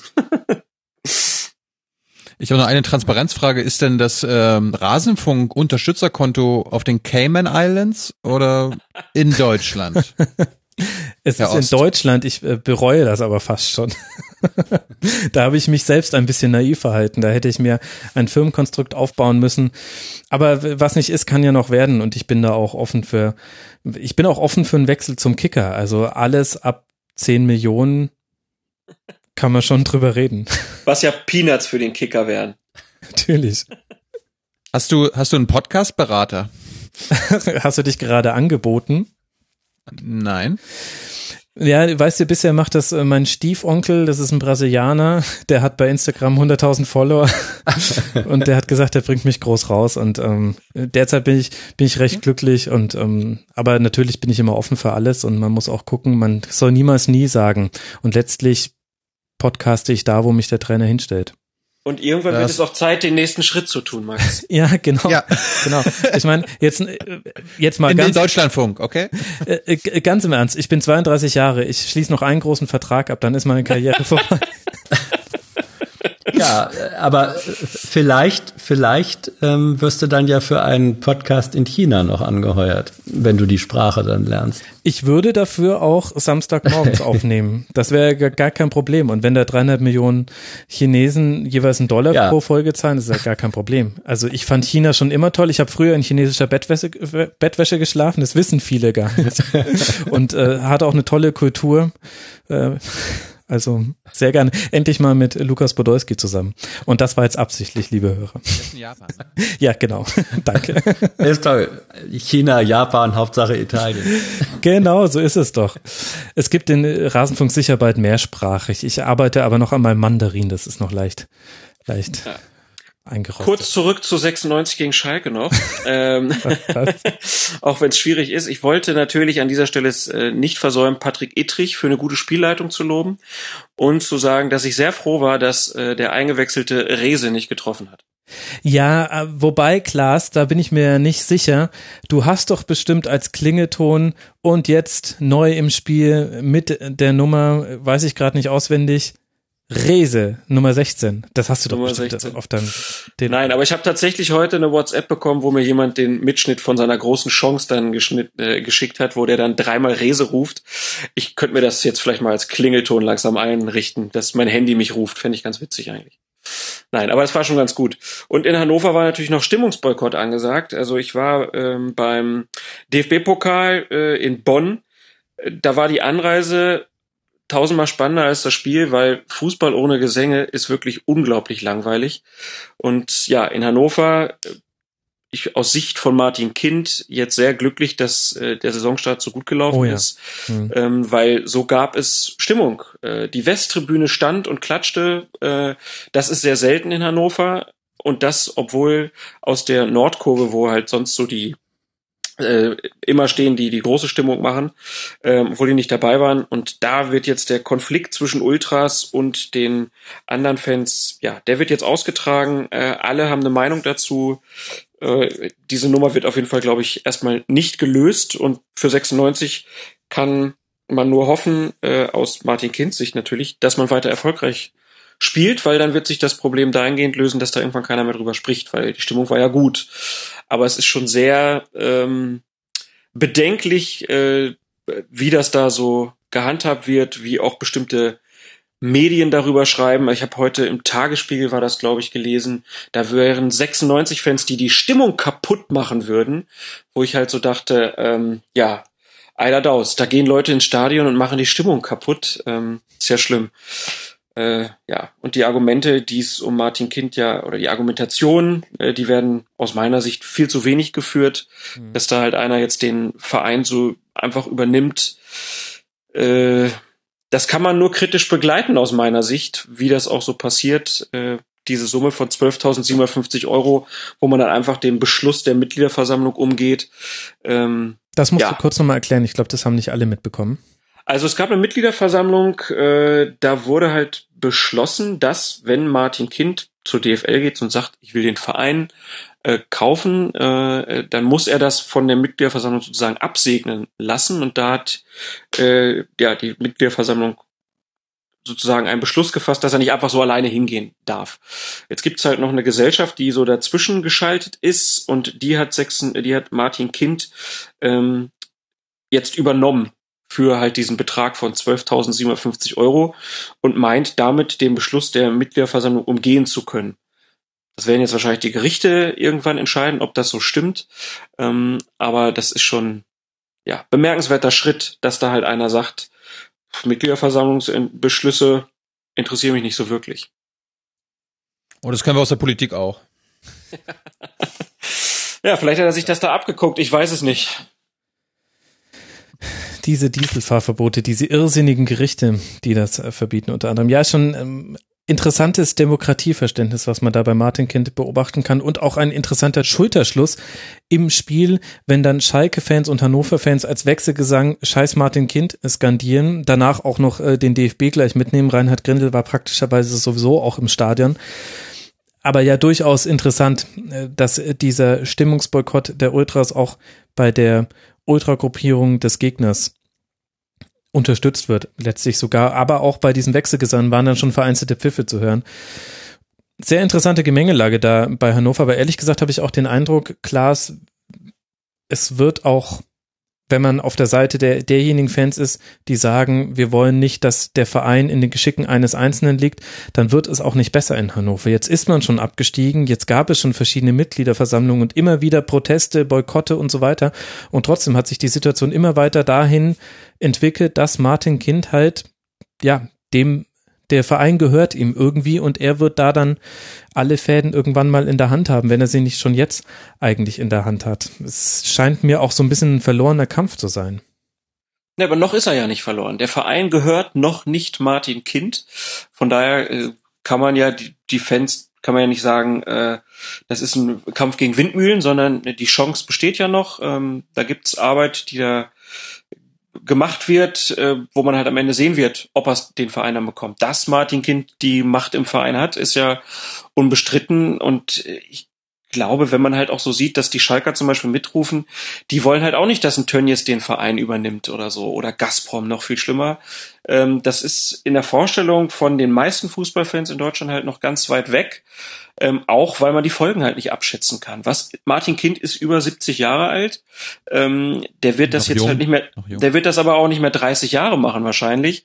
Äh, und was passiert danach? Also er sagt zwar immer, er wird das hier nur regionalen Leuten äh, weitergeben, aber man weiß das halt nicht. Und ja, es gibt, und das mahnende, gibt ja auch in der Region Deppen. Also na klar, und es gibt aber halt auch mahnende Beispiele aus England, Leeds zum Beispiel, so wo der Verein halt übernommen und ausgehöhlt wurde und völlig abgegangen ist. Früher mal äh, Champions League Teilnehmer und heute weiß gar nicht welcher, wo die, wo die aktuell spielen. Ähm, dass da Ängste halt auch einfach da sind bei vielen Fans, dass man halt nicht weiß, was mit diesem Lieblingsverein passiert. Und ich kenne auch viele, die nicht mehr hingehen. Ich kenne viele, die sich schon abgewendet haben. Vielleicht ist es auch konsequenter. Äh, aber es ist ja auch nicht so ganz einfach, weil ähm, wir haben das ja, du hast es ja vorhin auch gesagt, du bist 35 Jahre zu 96 gegangen. Es gibt bestimmt Leute, die gehen noch viel länger hin. Und wenn man dann irgendwann das Gefühl hat, der Verein gehört hier nicht mehr äh, sozusagen Hannover und seinen Fans, sondern irgendeinem Magnaten in was weiß ich wo, der den Verein als Spielzeug oder Kapitalanlage hat, ähm, ja, das ist halt äh, ist halt schwierig zu vermitteln. Das ist also das ist äh, in Hannover. Ich habe äh, mir jetzt gerade noch mal überlegt, solange ich mich äh, zurückerinnern kann, war die das Verhältnis zwischen dem Verein und der Vereinsführung und den Fans in Hannover immer ein wirklich eine wirklich problematische Angelegenheit. Mir fällt gar kein anderes Wort ein als so etwas wie eine Oligarchenstruktur. Es gab ein, es gab immer für die Verhältnisse dieser Provinzhauptstadt, die Hannover ja war und ist, gab es immer irgendwelche regionalen Oligarchen, die sich da damit geschmückt haben, dass sie sozusagen äh, die, die Macht in diesem Verein faktisch und finanziell äh, übernommen hatten. Das ist eine lange und ganz ungute äh, Tradition und ich glaube auch dieser ähm, dieser dieser dieser Achterbahnentwicklung, äh, wenn man sich die die äh, Geschicke von Hannover 96 über die Jahrzehnte anguckt, hatte viel damit zu tun, dass es äh, in Wahrheit nie sowas wie eine über längere Strecken seriöse am, klingt jetzt komisch, am Vereinswohl orientierte Vereinsführung gab, sondern es waren immer die äh, Oligarchen, die eigentlich sich den Verein wie ein Orden ähm, an die eigene Brust helfen, äh, heften wollten. Das ist so meine Wahrnehmung und ähm, Kind, ich glaube, äh, im September hat er 20-jähriges Jubiläum fast als Vereinspräsident. Das ist ja auch eine lange Zeit, nicht? Und davor war es Utz Klaassen gewesen. Das ist ja auch keine ähm, äh, keine unschillernde Figur. Also das sind Leute, ähm, wo man wo man sich fragt, haben die eigentlich ein originäres eigenes Interesse am Fußball oder überhaupt am Sport oder geht es denen darum, dass sie ihre eigene Bedeutung ähm, durch so eine Funktion im Verein eigentlich erhöhen? Ja, also die Beschreibung, die du gerade gebracht hast, die, die trifft's ja einfach. ganz gut. Also, dass, dass da jemand sich gerne an die Spitze eines Vereins stellt, auch um sich in der Stadt zu positionieren. Was ja bei Martin Kind auch so ganz spannend ist. Ähm, er wird ja mal gesagt, er wird das alles ehrenamtlich machen und wird da halt nur ähm, das machen, um diesen Verein zu retten. Aber ich könnte mir vorstellen, dass sehr, sehr viele Leute Kind und Kind-Hörgeräte vor allen Dingen über Martin Kind kennengelernt haben. Er ist sozusagen sein bestes äh, Werbebeispiel, obwohl ähm, im Stadion gar keine Banner von ihm hängen. Und da reiht er sich auf jeden Fall in eine Tradition ein. Und man hat ja auch in letzter Zeit da viele Recherchen auch im größeren politischen Stil gesehen. Hannover scheint sich da ja auch so ein bisschen anzubieten. Also, dass man so einen hannoverschen Klüngel irgendwie Mhm. auch hat. Und warum soll das dann in der Politik anders sein als im Fußball? Du meinst die sogenannte Hannover Connection? Ja, die hängt ja auch mit Fußball zusammen. Ich meine, wenn man im Spiegel gelesen hat, wie Gerhard Schröder sich äh, in der ähm, in der, wie heißt es, äh, VIP-Loge aufhält und wie das da gestaltet ist und mit wem er da so zusammensitzt, ähm, das sagt auch schon viel aus einfach über Hannover und wie man in dieser Stadt in bestimmten Bereichen halt miteinander umgeht und sich Glaubst du trifft. denn, glaubst du denn angesichts des ähm, sich Annäherns des DFB und der Ultraszene in Deutschland, dass auch ähm, der DFB und die DFL vielleicht zweimal drüber nachdenken, mh, Martin Kind machen zu lassen? Die haben sich ja im Prinzip selber ins Knie geschossen, damit, dass sie ihm gesagt haben, wenn diese 20 Jahre vorbei sind, also du 20 Jahre im Verein engagiert bist, dann kannst du den Verein übernehmen. Sie können ja nicht gegen ihre eigenen Statuten verstoßen. Also da wird die, die DFL. Aber die kann man. Ja, aber da, da kommt auch europäisches Recht dann mit rein. Also lange überfällig ein Tribünengespräch zu 50 plus 1. Wenn ich noch länger damit warte, dann gibt's kein 50 plus 1 mehr. Ähm, Alle Leute, mit denen man sich unterhält, die ein bisschen tiefer in diesem Prozess drin sind, unter anderem Andreas Rettich, der ja auch eine Zeit lang bei der DFL tätig war, die sagen einem, dass Martin Kind schon immer sehr, sehr offen damit umgegangen ist, dass er gesagt hat, nun ja, also entweder ihr gebt mir dieses Sonderrecht, weil ich gleichgestellt werden möchte mit den bestehenden Ausnahmen VfL Wolfsburg und Leverkusen, die es ja schon gibt, plus der Ausnahme Dietmar Hopp, oder wir gehen einfach mal vor Gericht und dann gucken wir mal, ob das mit europäischen Wettbewerbs- und sonstigem Recht äh, konform geht, dass ich nicht ähm, bei diesem Verein mich äh, fest einbringen kann, obwohl ich schon so lange ihn unterstütze. Und es gibt eben Juristen, dann fragst du die Juristen, wie ist da die Einschätzung, dann sagen die, es kommt drauf an. Aber sie sagen ihm auch, naja, das könnte schon gegen geltendes europäisches Recht äh, verstoßen. Und davor hat äh, die DFL und der DFB letztlich Angst, weil dann die komplette Regelung fallen würde, die aber jetzt schon komplett ent entkernt ist. Und das gehört schon auch mit dazu. Also den waren da auch, ähnlich wie auch im Fall Einstieg von Red Bull im deutschen Fußball, da habe ich ja ein fünfeinhalbstündiges Tribünengespräch zugemacht, kann man das nochmal ganz gut nachhören. Den waren dann schon in mehr Fällen die Hände gebunden, als man eigentlich glauben würde. Und Hopp hat den Verein halt schon übernommen. Also es gibt sozusagen das Exempel nach derselben Regel. Genau. Ähm, das, das wirst du nicht mehr zurückdrehen können.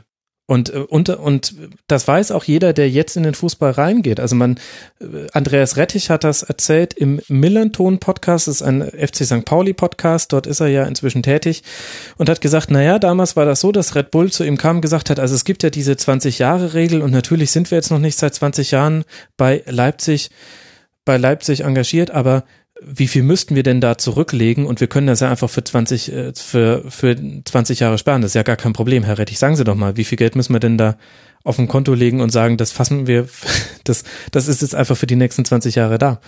Also es wird schon quasi mit dieser Regelung argumentiert und die wird als Einfallstor in den Fußball verwendet. Und wir müssen nur, ich muss hier gar nicht weit gucken, ihr ein bisschen weiter, ich nehme ja gerade in Giesing auf, hier gibt's ja auch so ein recht unbekannten Investor mit einem äh, Verein, den viele gar nicht mehr kennen werden, 1860 München, der auch schon gesagt hat, naja, also wenn, wenn ihr mir da ständig Steine in den Weg legt, dann gucke ich mal, ob das mit 50 plus 1 wirklich so rechtens ist, wie ihr hier, welche Auflagen ihr mir für mein finanzielles Engagement macht. Es ist echt komplex. Hat der Kind denn als, als einer der reichsten Deutschen äh, angekündigt, vielleicht auch einen Neymar zu verpflichten? Also warum, warum versucht er darüber nicht, die Fans zu gewinnen? Ja, das hätte er ja schon alles längst machen können. Er ähm, hat ja Jesus geholt. Also ich, also hast du, du hast jetzt nicht gerade gesagt, dass Jesus äh, kleiner ist als Neymar, du Atheist. Also er hat ja, das ist ja immer das Spannende. Er sagt ja immer, ähm, Vereine, die halt die 50 plus 1 Regel befolgen müssen, hätten einen Wettbewerbsnachteil. Ich sehe in der Übernahme durch Martin Kind keinen Wettbewerbsvorteil für 96, weil ich nicht sehe, dass er finanziell in den Verein so reingehen wird auf einmal. Und wenn er da so reingeht, zieht er das Geld dann irgendwann wieder raus. Also das ist ja, ja, sehe ich nicht so richtig den Vorteil für 96. Ich weiß nicht, wie es bei euch ist, aber das ist immer so ein Satz, der mir so in den Ohren klingelt, wenn es um die Übernahme von äh, 96 durch Kind geht. Ja, das große Problem ist vor allem einfach die Nachlassverwaltung. Also selbst wenn wir jetzt mal davon ausgehen, dass Martin Kind der Investor mit Leidenschaft und Liebe für den Verein und für die Fans und so weiter wäre, den man sich als Fan nahe oder basisorientierter Fan selber zusammenbauen würde in seinem Instrumentenkasten. Und ich meine, wenige Leute sind weiter davon entfernt, dieser Mensch zu sein als Martin Kind selbst. Dann wäre ja trotzdem die Frage, was passiert, wenn eben Martin Kind keine Lust mehr auf Hannover 96 hat, weil sie ihm irgendwie dann doch zu langweilig sind oder weil er einen schöneren Verein gefunden hat oder weil ihm die Vereinsfarben nicht mehr gefallen. Gut, dann ändert er sie. Aber was passiert denn danach? Und das ist das große Problem. Du kannst das Rad nicht mehr zurückdrehen. Und das hast du an einigen Beispielen schon sehr, sehr schmerzhaft gesehen. Aktuell ist das Beispiel, ihr könnt mal recherchieren, was man so über die Besitzer vom AC Milan erfahren kann und woher mutmaßlich deren Geld stammt, die es ja wiederum von Silvio Berlusconi sich den Verein geholt haben, da weiß man dann ein bisschen mehr drüber, woher der sein Geld hat. Und die Fans können nichts dagegen machen. Die sind zwar gerade auch in einem Euphorietaumel, weil sie halb Europa leer gekauft haben, so im Schatten von Neymar, da wurde kaum drüber berichtet. Aber trotzdem, du kommst aus diesen Konstrukten nicht mehr los. Denn selbst wenn jetzt diese chinesischen Geschäftsmänner, die einen wirklich dubiosen Hintergrund haben, wenn man allen SZ-Geschichten von Birgit Schonow dazu Glauben schenken mag, und die ist jetzt nicht dafür bekannt, äh, nicht zu recherchieren, wenn, wenn die da keine Lust mehr drauf haben, ja, dann kommen halt wahrscheinlich irgendwelche, gut, ich weiß, weiß jetzt nicht, was dann, wahrscheinlich sind es dann Kataris. Dann, dann kauft sich der Katar Foundation mit ihren drei Milliarden Dollar, die sie gerade rumliegen haben, dann kaufen die sich deinen Verein und du kannst halt einfach nichts mehr dagegen tun. Und das, finde ich, ist das größte Problem eigentlich. Das Rad lässt sich nicht mehr zurückdrehen. Muss man sich nur mit 1860-Fans unterhalten, die gedacht haben, Ismaik verschwindet, wenn die runter in die vierte Liga gehen. Tja, nee. Ich glaube ja nicht, dass äh, die Kataris sich Hannover 96 kaufen werden, weil dann würden sie ja Jesus zum WM-Botschafter machen und Jesus in der muslimischen Welt ist ein bisschen schwierig. Nee, die würden Hannover 96 kaufen und Jesus auf die Bank setzen. Und Allah kaufen. Mohammed, ja. Oh, das war jetzt im viel, nee, nee. Don't go there, würde der Brennerpass sagen. Katar ist jetzt auf dem Ärmel der Bayern, die sind zufrieden. Es ist fürchterlich. Und dann unterhältst du dich. Ach nee, nee, es war ein internes Gespräch. Darf ich nicht, darf ich nicht sagen. es, ist, es, ist, es ist wirklich anstrengend. Aber gut, Bayern sind ja ein so viel besserer Verein als alle anderen. Naja. Ja, und bei 96 und Martin Kind und den Fans, ähm, Martin Kind sind die Leute, die da aktiv sind, einfach total egal. Ähm, der findet es ganz nett, wenn ein bisschen Stimmung da ist. Wenn nicht, ist ihm aber auch egal, weil Hauptsache der Verein spielt in der ersten Liga und Hauptsache man kann irgendwann wieder Richtung Europa gucken. Alles drumherum ist ihm nicht so wichtig, Fanarbeit und so weiter. Ähm, hat er auch schon ganz viele Versprechungen gemacht, ganz viel nicht gehalten und ähm, ja, in diesem Boykott, der jetzt so stattfindet, äh, in einer langen Reihe von Boykotten, ähm, ist das der, wo ich am wenigsten Hoffnung habe, dass sich das schnell lösen lässt. Man hat das in der Abstiegssaison schon gesehen, da wurde schon sehr viel geschwiegen, das hat dem Verein nicht gut getan. Ähm, aber diese Erkenntnis hat man bei 96 gar nicht gehabt. Äh, also hat dem Verein auch sportlich nicht gut getan, aus meiner Sicht. Ähm, und solange das nicht der Fall ist, also solange es bei 96 gut läuft, gibt's aus Sicht von Martin Kind auch überhaupt keine kein Drang, mit den Fans zu sprechen, auch weil, glaube ich, so der Otto Normalfan das so langsam auch ein bisschen nervig findet. Immer dieses Kind muss weg Plakat und immer diese Gesänge. Man soll doch lieber die Mannschaft feiern, die können ja auch nichts dafür. So, das ist die Argumentation. Und man sieht nicht, dass die Leute, die halt da ihr Herzblut geben und den Verein nicht an Martin Kind abgeben wollen, dass sie ja gar keine andere Möglichkeit als im Stadion haben, ihren Unmut zu äußern. Das sieht man da leider nicht. Ja, die Frage ist nur, wie lange geht das, wie lange geht das gut? Das ist, äh, das, das sind ja Konstruktionen, die funktionieren nur äh, solange äh, Erfolge da sind. Also äh, wenn gewonnen wird und äh, wenn man nicht in Abstiegsgefahr kommt, zumindest, ähm, dann mag das alles äh, irgendwie hinhauen. Dann werden drei Augen zugedrückt, wo nur zwei da sind. Äh, aber wehe, es kommt wieder so eine Wackelphase oder es, es schlittert nach unten, äh, dann brechen diese Konflikte doch einfach offen wieder auf. Oder siehst du es anders, Klaas? Nee, eigentlich müsste das ganz normal sein, dass es so läuft und dass man dann sagt, na, wir brauchen doch die Unterstützung, die Ultras müssen noch mitmachen. Äh, aber wie gesagt, das hat man in der Abstiegssaison auch einfach ausgesessen und ist halt abgestiegen. Ob man das nochmal will, ist die Frage. Und ob man erkennt, dass man die Fans vielleicht doch auch braucht, vor allen Dingen die aktive Fanszene, ähm, die halt ja schon ja was für die Stimmung dann irgendwie tut, bleibt abzuwarten. Also das, was ich so aus Hannover mitkriege, ist die Kommunikation zwischen den Fans und Martin Kind halt äh, im Moment sehr äh, dürftig so. Also es, gibt zwar schon Kontakte, es ist ja auch nicht nur Martin Kind in diesem Verein, sondern es gibt ja auch noch andere Leute da, die halt da versuchen zu kitten, was zu kitten geht.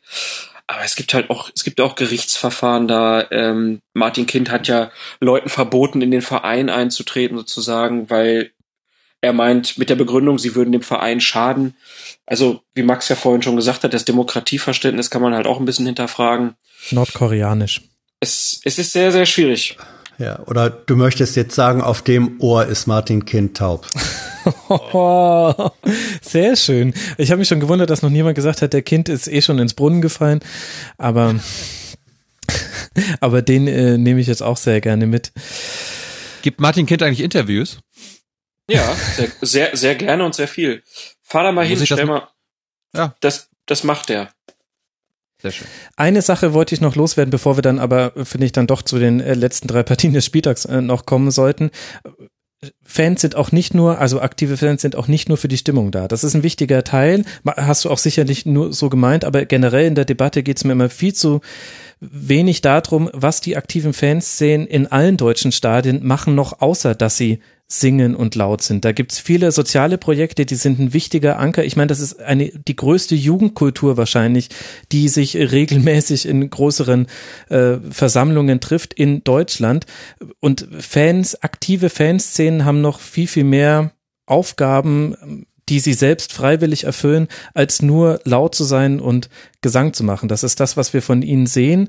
Aber die haben auch so ein, eine wichtige Funktion im sozialen Gefüge, selbst von diesen großen Städten, in denen die zuteil Absolut. aktiv sind, auch Absolut. im Negativen. Also deswegen, ähm, das wollte also ich ich nur bin noch bei mal der, kurz bei, sagen. bei, bei der These mit der größten Jugendkultur, muss ich sagen, nachdem ich jetzt wieder gesehen habe, was bei der Gamescom, Gamescom. los ist. Ja, aber die treffen sich einmal im Jahr, Klaas. Oder Ja, halt auf irgendwelchen Conventions. Ja, und das ist relativ regelmäßig und sie treffen sich andauernd online. Also das ist schon auch bemerkenswert. Ist ja auch egal, darum geht's ja gar nicht. Aber äh, ich hatte jetzt letzte Woche auch ein Gespräch im Deutschlandfunk, da war halt auch Andreas Rettich unter anderem dabei und der hat auch diesen einen Punkt wirklich ganz klar betont. Ne? Fans sind kein Klatschvieh, sondern die haben halt auch Anliegen, die wollen auch ernst genommen werden und man muss mit denen auch einfach reden und man kann nicht so tun, als ob so wie Martin Kind das ja auch gerne macht, er redet ja nur von Kunden, also zumindest hat er das früher sehr häufig gemacht, als ob Da kann ich als Menschen Bayern-Fan ja nur drüber lachen. Ist ja ein Witz. Ja, und dann, und dann, wenn du diese Kundenthese aber halt auch weiterführst, ne, wie viel, wie wenig die Kunden dafür bekommen, teilweise in Hannover, was sie da investieren müssen. Ähm, ja, ja. Aber diese Sicht halt wirklich auch drauf zu, zu nehmen, dass man halt sagt, der Fußball ist halt durch seine Historie so gewachsen, dass halt auch Mitbestimmung in Vereinen und Gestaltungsrecht in Stadien einfach auch zu der Fußballkultur dazugehört. Und wenn man das nicht ernst nimmt und völlig dagegen handelt mit Klatschpappen und äh, weißem Poncho-Tee und so weiter, dann dann muss man einfach sagen, dann macht man auch viel kaputt. Und das sollte man halt nicht tun, wenn man zum Beispiel halt auch dann auf die Premier League guckt, wie viel Kohle die kriegen. Die Fans aus England, die gucken neidisch nach Deutschland, weil wir halt hier noch meistens gute Stimmung in den Stadien haben und es irgendwie bezahlbar ist. Und da ist total wichtig, dass das nicht einfach kaputt gemacht wird. Absolut. Aber keine Witze über das weiße Poncho Telekom T äh, im Stadion von Ich Bayern. habe den Namen Das- übrigens nicht gesagt. Ja, ich habe mir gerade auch auf die Zunge gebissen, nachdem ich es gesagt habe, leider schon.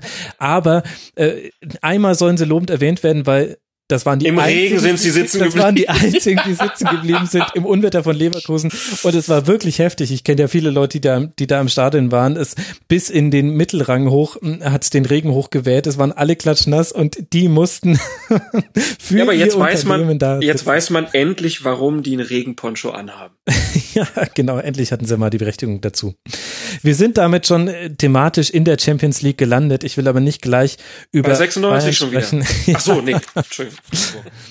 ja, genau.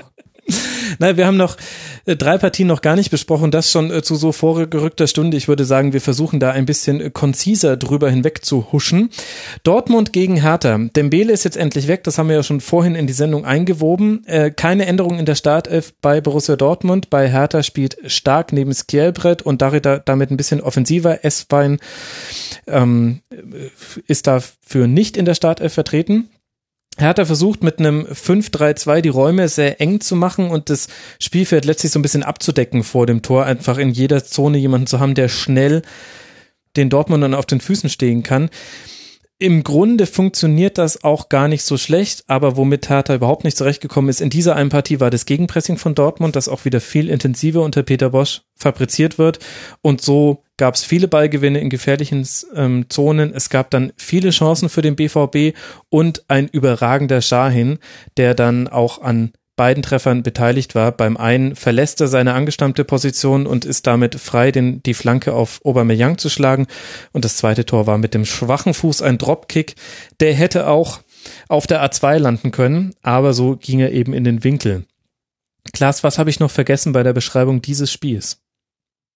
Du hast vergessen zu erwähnen, dass Pulisic Dembele vergessen gemacht hat im ersten Spiel schon wieder. Also Ja.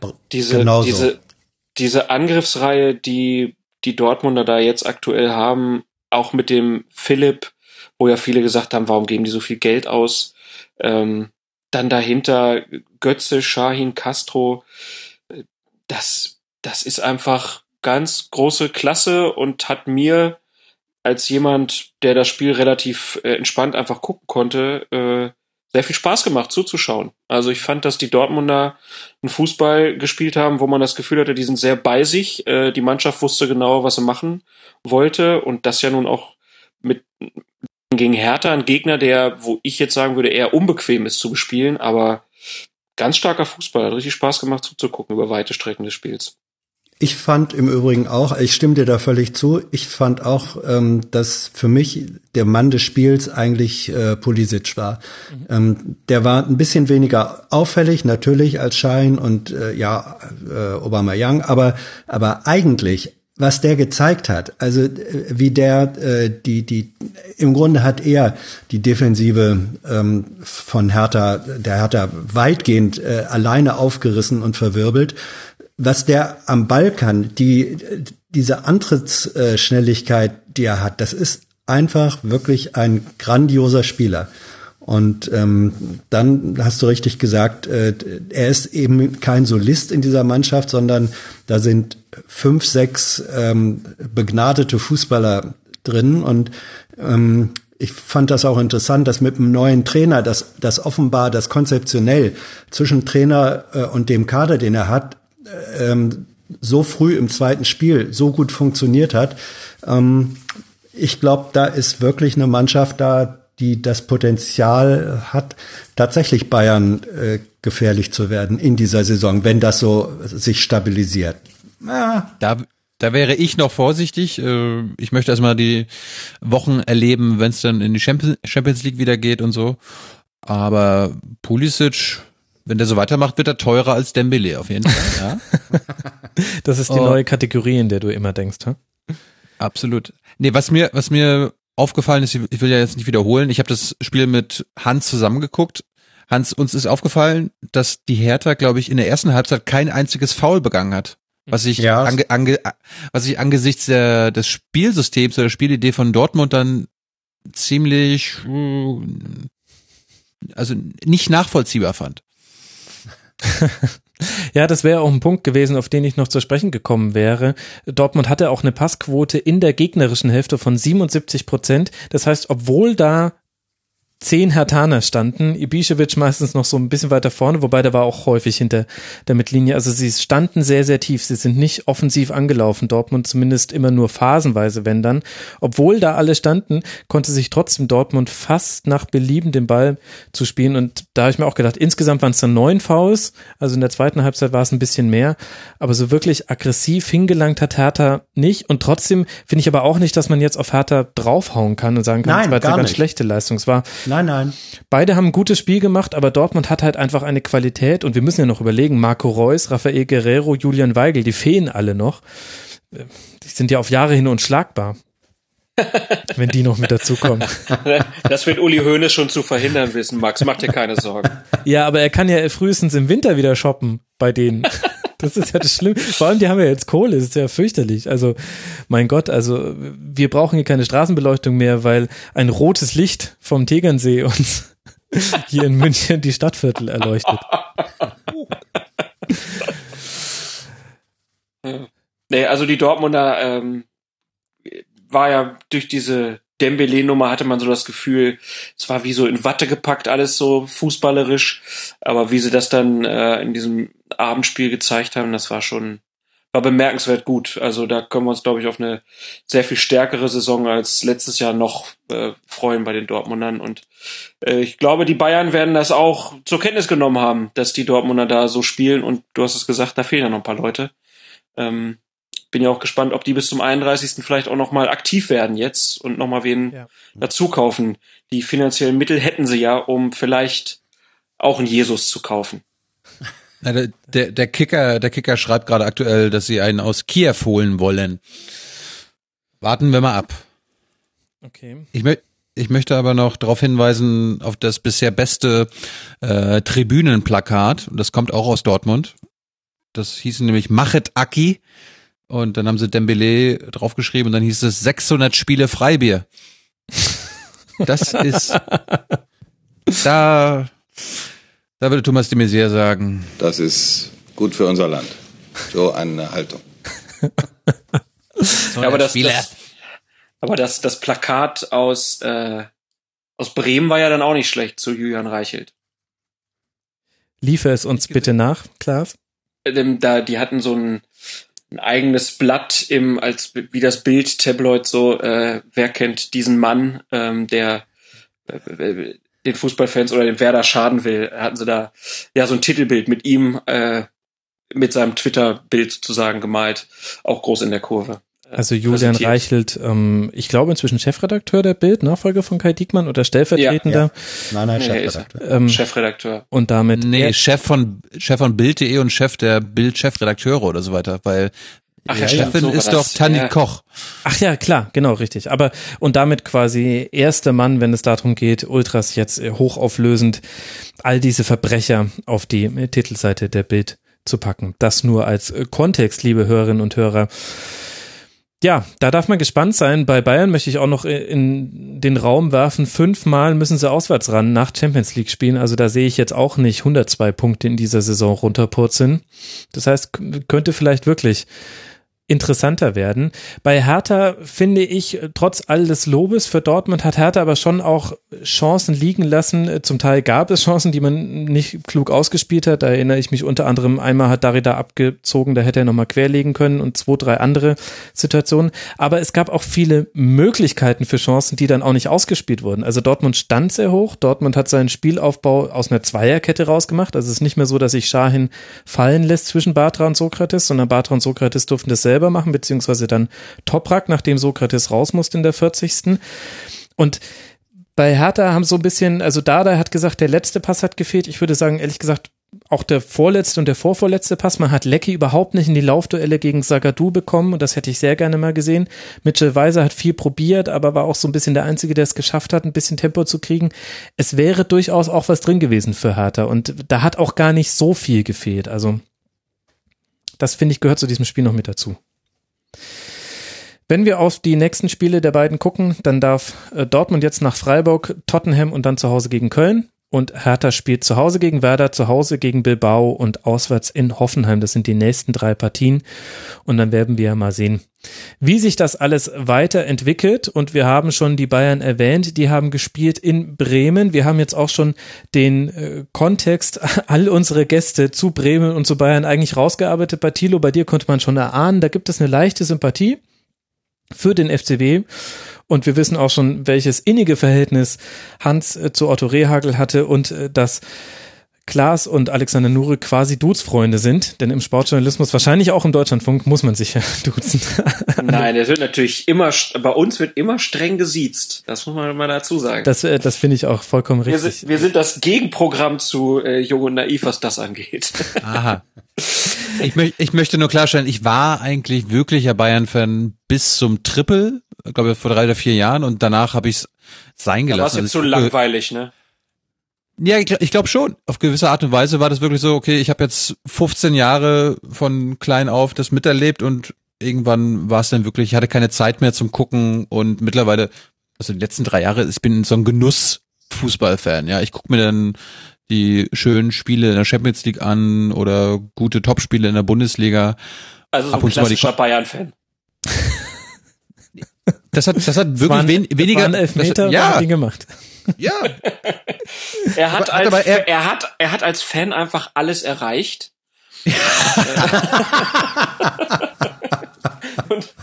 Bravo. Jetzt wird nur noch, wird nur noch, jetzt wird nur noch genossen. Auf der anderen Seite bin ich jetzt wieder heiß geworden, weil wirklich mein Lieblingsspieler verpflichtet wurde. Und das ist nicht der Bruder von Mario Götze, sondern ein gewisser James. Das ist dein Lieblingsspieler. Wie konnte es denn dazu kommen? Ich habe die zwei Fitzen der WM sehr aufmerksam verfolgt, habe mir alle Kolumbien-Spiele aus was für ein Grund auch immer damals angeguckt und ich habe mich in den Jungen verliebt, wenn ich mich verlieben könnte in Fußballer. Hm. Ah. Wie stehst du dann der Aussage gegenüber, dass Thomas Müller nicht ganz so zufrieden ist? Wobei ich es jetzt nicht nur an der Aussage aufhängen will, denn der Kontext dazu ist, dass er das in so einem typischen Müllerschen Grinsen äh, gesagt hat. Wir haben ja keine Videoaufnahmen davon. Äh, Also, Ein Videobeweis? Ah. Nee, es gibt in dem Fall keinen Videobeweis und wenn man Journalisten fragt, die mit in der Mixzone standen, dann sagen die einem, ja, also er hat das schon gesagt, aber er hat jetzt nicht dabei ins Mikrofon gekotzt, sondern es war auch noch so leicht ironisch. Also wir müssen jetzt nicht gleich hier die Säbner anzünden deswegen. Dennoch bleibt aber natürlich schon die Tatsache, Müller von Anfang an nicht mit dabei. An seiner Stadt spielt äh, ein Thiago, der gerade erst wieder aus einer Verletzung zurückkehrt.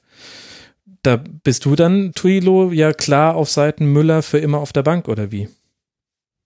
Nein, ich finde, er sollte dann eingewechselt werden, wenn man ihn braucht. Oh, eingewechselt, das tut einem weh. Ja, ich bin, ich, aber seit Anfang an, nicht seit Anfang an, aber ich bin seit ein, zwei Jahren jetzt kein großer Müller-Befürworter. Ich würde ihm wünschen, wenn das mal in England probiert oder äh, in Spanien oder so. Also ich glaube, bei den Bayern wird's in den nächsten Jahren nicht mehr besser werden für ihn. Um es mal so zu sagen. Also ich, ich möchte ihn, möchte ihn da weiter im Team sehen, aber ich kann mir angesichts der Konstellation nicht wirklich vorstellen, dass er da so oft spielt, auch von Anfang an in den großen Spielen, wie er sich das wünschen würde und auch wie viele Bayern-Fans wie ein, ein Herr Ost Ja. sich das vielleicht wünschen würde. Ja, Also du bist sozusagen bereit für den Erfolg die Seele des Vereins abzugeben. ich würde sagen, du bist immer noch Bayern-Fan. Das hört sich für mich ziemlich. ja, also mir tut das schon ganz schön weh, ehrlich gesagt. Das ist gerade so ein bisschen, als hättest du meine Kinder beleidigt. Das sticht äh, äh, ziemlich nah am Herzen, muss ich Gerne. muss ich sagen. Da bin ich dann äh, Gerne. tatsächlich Fan. Ich gebe dir aber auch recht, dass ich sehe da auch gerade in der Art und Weise, wie Ancelotti die Bayern spielen lässt, sehe ich da wenig Platz für Thomas Müller. Ich finde das interessant insofern, weil sich damit jetzt, glaube ich, zum letzten Mal klären wird, was da wichtiger ist, auch den Verantwortlichen im Verein. Also geht es ihnen dann, so wie ja schon postuliert wird, jetzt von einem gewiss- gewissen Uli H., um die lokalen Spieler, die Identifikationsfiguren und so weiter und stehen die dann letztlich, ich spitze etwas zu, über dem Trainer? Oder ist es dann vielleicht doch wichtiger, im Champions League Halbfinale mal wieder äh, zu gewinnen und vielleicht in ein Finale zu ziehen? Denn Ancelotti die scheint seine Frage Entscheidung kannst du- getroffen zu haben. Ich wollte gerade sagen, die Frage kannst du doch alleine beantworten. Also ich glaube nicht, dass sie da auf Jugendspieler setzen werden, einfach nur damit das Image besser ist. Am Ende zählt der Erfolg. Äh, wahrscheinlich noch mehr bei, bei Hoeneß als bei mir. Und ich kann das nachvollziehen. Und ich, das war, das war, das war das allererste, was ich gestern hat, also Hans und ich haben das Spiel auch zusammen gesehen. Und wir haben die Aufstellung am Anfang verpasst, haben dann gleich gesehen, dass das Spiel angefangen hat. Und dabei mir aufgefallen, dass Thiago, wie du ja schon gesagt hast, frisch von der Verletzung wiederkommt und Müller auf der Bank sitzt. Und dann meinte ich so, Hans, ja, das war's doch für äh, Thomas Müller diese Saison, wenn selbst äh, er jetzt schon auf der Bank sitzt, obwohl James zum Beispiel noch gar nicht da ist. Mhm. Und, und die Bayern spielen ja, die Bayern spielen ja auch nicht scheiße oder sind noch nicht mal nicht erfolgreich.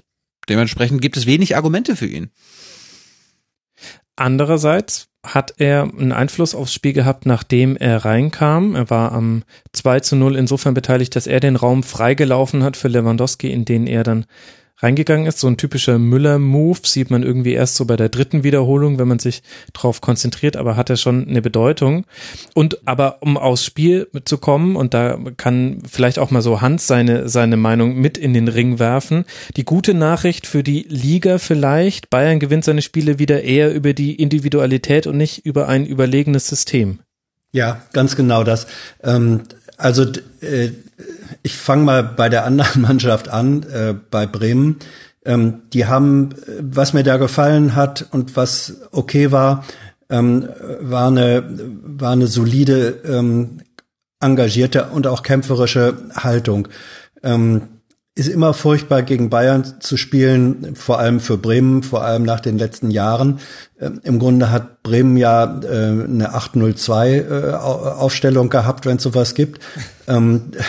Die haben hinten extrem tief gestanden und man wartete doch von der ersten Minute an äh, darauf, oh Gott, oh Gott, ähm, irgendwann äh, hauen sie den Ball nicht weg. Es hat dann erstaunlicherweise doch sehr lange gedauert. Das äh, lag daran, dass, dass Bremen und zwar die gesamte Mannschaft doch ähm, am Rande oder mit ihren Mitteln das gemacht haben in der Defensive, was sie machen konnten. Und das muss man dann eben auch anerkennen. Und Bayern hat wirklich ein höchst mittelmäßiges, äh, im Grunde ideenloses Spiel, fand ich, äh, abgeliefert, das nachher einfach dadurch entschieden war, äh, dass du einen hattest, äh, dem zwei äh, geniale Momente äh, gereicht haben und dann hat Lewandowski einfach den Unterschied äh, gemacht und auch die die Klasse äh, der anderen. Das waren individuelle Stärken. Äh, Ribery, ähm, äh, auch Robben, äh, Kimmich. Kannst du ja nehmen, wie du willst. Sie waren alle individuell ein bis zwei Klassen stärker als äh, jeder von äh, Werder, aber eine ähm, überzeugende ähm, Spielidee habe ich bei Bayern überhaupt nicht gesehen, aber das hat ausgereicht. Es geht um den Erfolg, okay? Es geht um den Erfolg. ja, es geht aber auch um die Schönheit des Fußballs und da war äh, das war erwartungsgemäß ausgespielt. Ja, ja. ja, das war erwartungsgemäß rausgespielt, aber ähm, also als Trainer kannst du mit dem, glaube ich, Ancelotti kann mit dem Ergebnis zufrieden sein, aber mit und den, den individuellen Leistungen, äh, vor allem einfach mit Lewandowski, aber mit vielen Sachen, äh, also als Mannschaft, als Spielidee war das nichts. War das, fand ich jedenfalls nicht überzeugend. Und wie bewertest du Werder? Also gut verteidigt, das kann man definitiv festhalten. Jetzt ja auch schon das zweite Spiel in Folge, in dem man dem Gegner einfach den Ball überlassen hat. Also das erste Spiel ging ja gegen Hoffenheim auch nur sehr knapp und unglücklich verloren mit einem abgefälschten Schuss. Aber so kann es ja jetzt auch nicht für immer weitergehen. So ist es. So ist es. Also das, was bei, das, was bei, so wie bei, bei Bayern ähm, die individuelle Klasse, aber von ganz vielen äh, Einzelnen den Unterschied äh, gemacht hat, ist das Drama äh, bei Werder, das in der vergangenen Saison auch schon oder in den vergangenen Saisons, es war immer die individuelle Klasse von Einzelnen, ähm, die dafür gesorgt hat, dass, dass Bremen irgendwie nicht untergegangen ist. Aber was dann ist, dann, wenn ein äh, Gnabry weggeht oder früher ein De Bruyne weggegangen war oder ein ähm, Davy Selke weggegangen war, da war durch den, durch den Wegfall von einzelnen Leistungsträgern ist dann die Mannschaft wie so ein Soufflé in sich äh, zusammengepufft. Und das ist das große Drama äh, bei Bremen. Ich sehe nicht, wer da im Moment aus dem vorhandenen Kader diese Klasse hätte. Und ich weiß nicht, wen sie da jetzt noch zukaufen wollen mit ihren äh, begrenzten finanziellen Möglichkeiten. Alexander Nuri hat dir das off the record auch nicht gesagt, Klaas, oder? nee, das nicht. Ähm, Was aber, denn dann? nee, er hat nur erzählt, dass er, dass er noch einen Stürmer kaufen wollen. Ähm, aber Ja. ähm, Müssen. Die, ja, ähm, ich fand es ganz interessant. Er hat auch die Außenverteidiger stark betont. Ähm, Augustinsson und ähm, Eber Selassie, genau, äh, den alten Leichtathleten. Äh, die, die scheinen ihm ja sehr wichtig zu sein und dann halt einen Zielspieler vorne drin zu haben. Ähm, das scheint ja so ein bisschen der Plan B von Werder zu sein. Also ich habe ihn halt auch danach gefragt im Sportgespräch, ob er denn das Gefühl hatte, dass man vielleicht ein bisschen zu leicht ausrechenbar war äh, in der letzten Saison zum Schluss. Wenn man seine Antwort dann hört, dann ist das ein verklausuliertes Ja, Ja. und wir arbeiten dran, was zu verändern.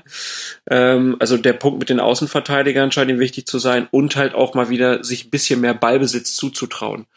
Ich glaube, Werder hatte jetzt wirklich ein ziemlich blödes Auftaktprogramm mit auswärts Hoffenheim, äh, Werder zu Hause, äh, Bayern zu Hause. Ähm, so wie ich dieses Gespräch auch, ich habe so meine Scherzchen gemacht, ähm, dass wir das Gespräch natürlich nochmal führen müssen, wenn sie die Bayern dann 4 weggehauen haben. Äh, dann würde ich das so äh, rauslesen. Für die fängt die Saison dann wirklich erst nach der Länderspielpause so richtig, richtig an. Äh, und Auswärts äh, in er hat- Berlin dann. ja, aber ich hatte so das Ge- Gefühl und auch das, was ich jetzt von dem Spiel gesehen habe, äh, konnte das natürlich jetzt leider nicht untermauern, aber ich hatte das Gefühl, dass, dass sie schon einen Plan haben, was sie im neuen Jahr anders machen wollen. Und äh, die wissen halt auch, so eine Serie, elf Spiele, neun Gewinnen, zwei Unentschieden, das, das kannst du nicht immer abrufen, sondern du musst eigentlich kontinuierlich Punkte sammeln. Also das, was ja die letzten Jahre in Bremen immer mies gelaufen ist, ist immer der Saisonstart. Ja. Und irgendwann in der zweiten Hälfte kam dann so der, der große Schwung, aber darauf kann man sich ja nicht verlassen. Und äh, das wissen sie in Bremen, glaube ich, ganz genau. Und von den Europapokalträumen, die der ein oder andere Fan hat, äh, ist man da, glaube ich, im Verein selbst in der Führungsetage ganz weit weg. Kann mir jemand von euch, diejenigen, die einen Draht zu Bremen haben, entweder weil sie jetzt beruflich da waren oder auch weil sie äh, dort mal gelebt haben, äh, kann mir jemand erklären, warum das vor einigen Jahren noch so ein Riesenthema war, dass Wiesenhof Trikotsponsor ist und jetzt die Vertragsverlängerung meiner Wahrnehmung nach überhaupt nicht negativ begleitet wurde von den Fans? Hat man sich daran gewöhnt? Muss ich davon ausgehen, dass wenn die Kataris bei den Bayern verlängern, auch alle klatschen und sagen, jaha, super? Ja, also die Wiesenhof-Geschichte äh, damals, das war natürlich ein, ein kultureller Bruch. Und kulturelle Brüche werden äh, dann besonders aufmerksam äh, äh, wahrgenommen, wenn sie das erste Mal äh, passieren.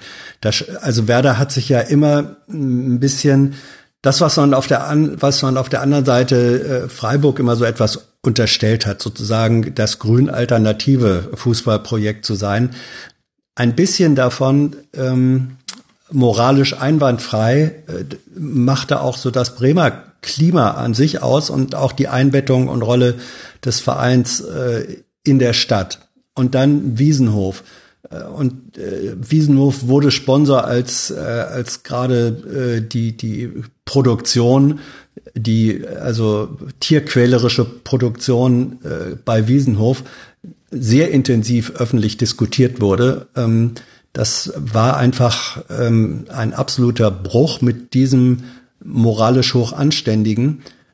Ähm, und dann war es aber so und blieb so. Und ich glaube, es haben sich auch nicht andere Sponsoren richtig aufgedrängt äh, mit dicken Verträgen in der Tasche. Und dann wird es eben irgendwann hingenommen. Man sieht's ja auch auf Schalke, Gazprom.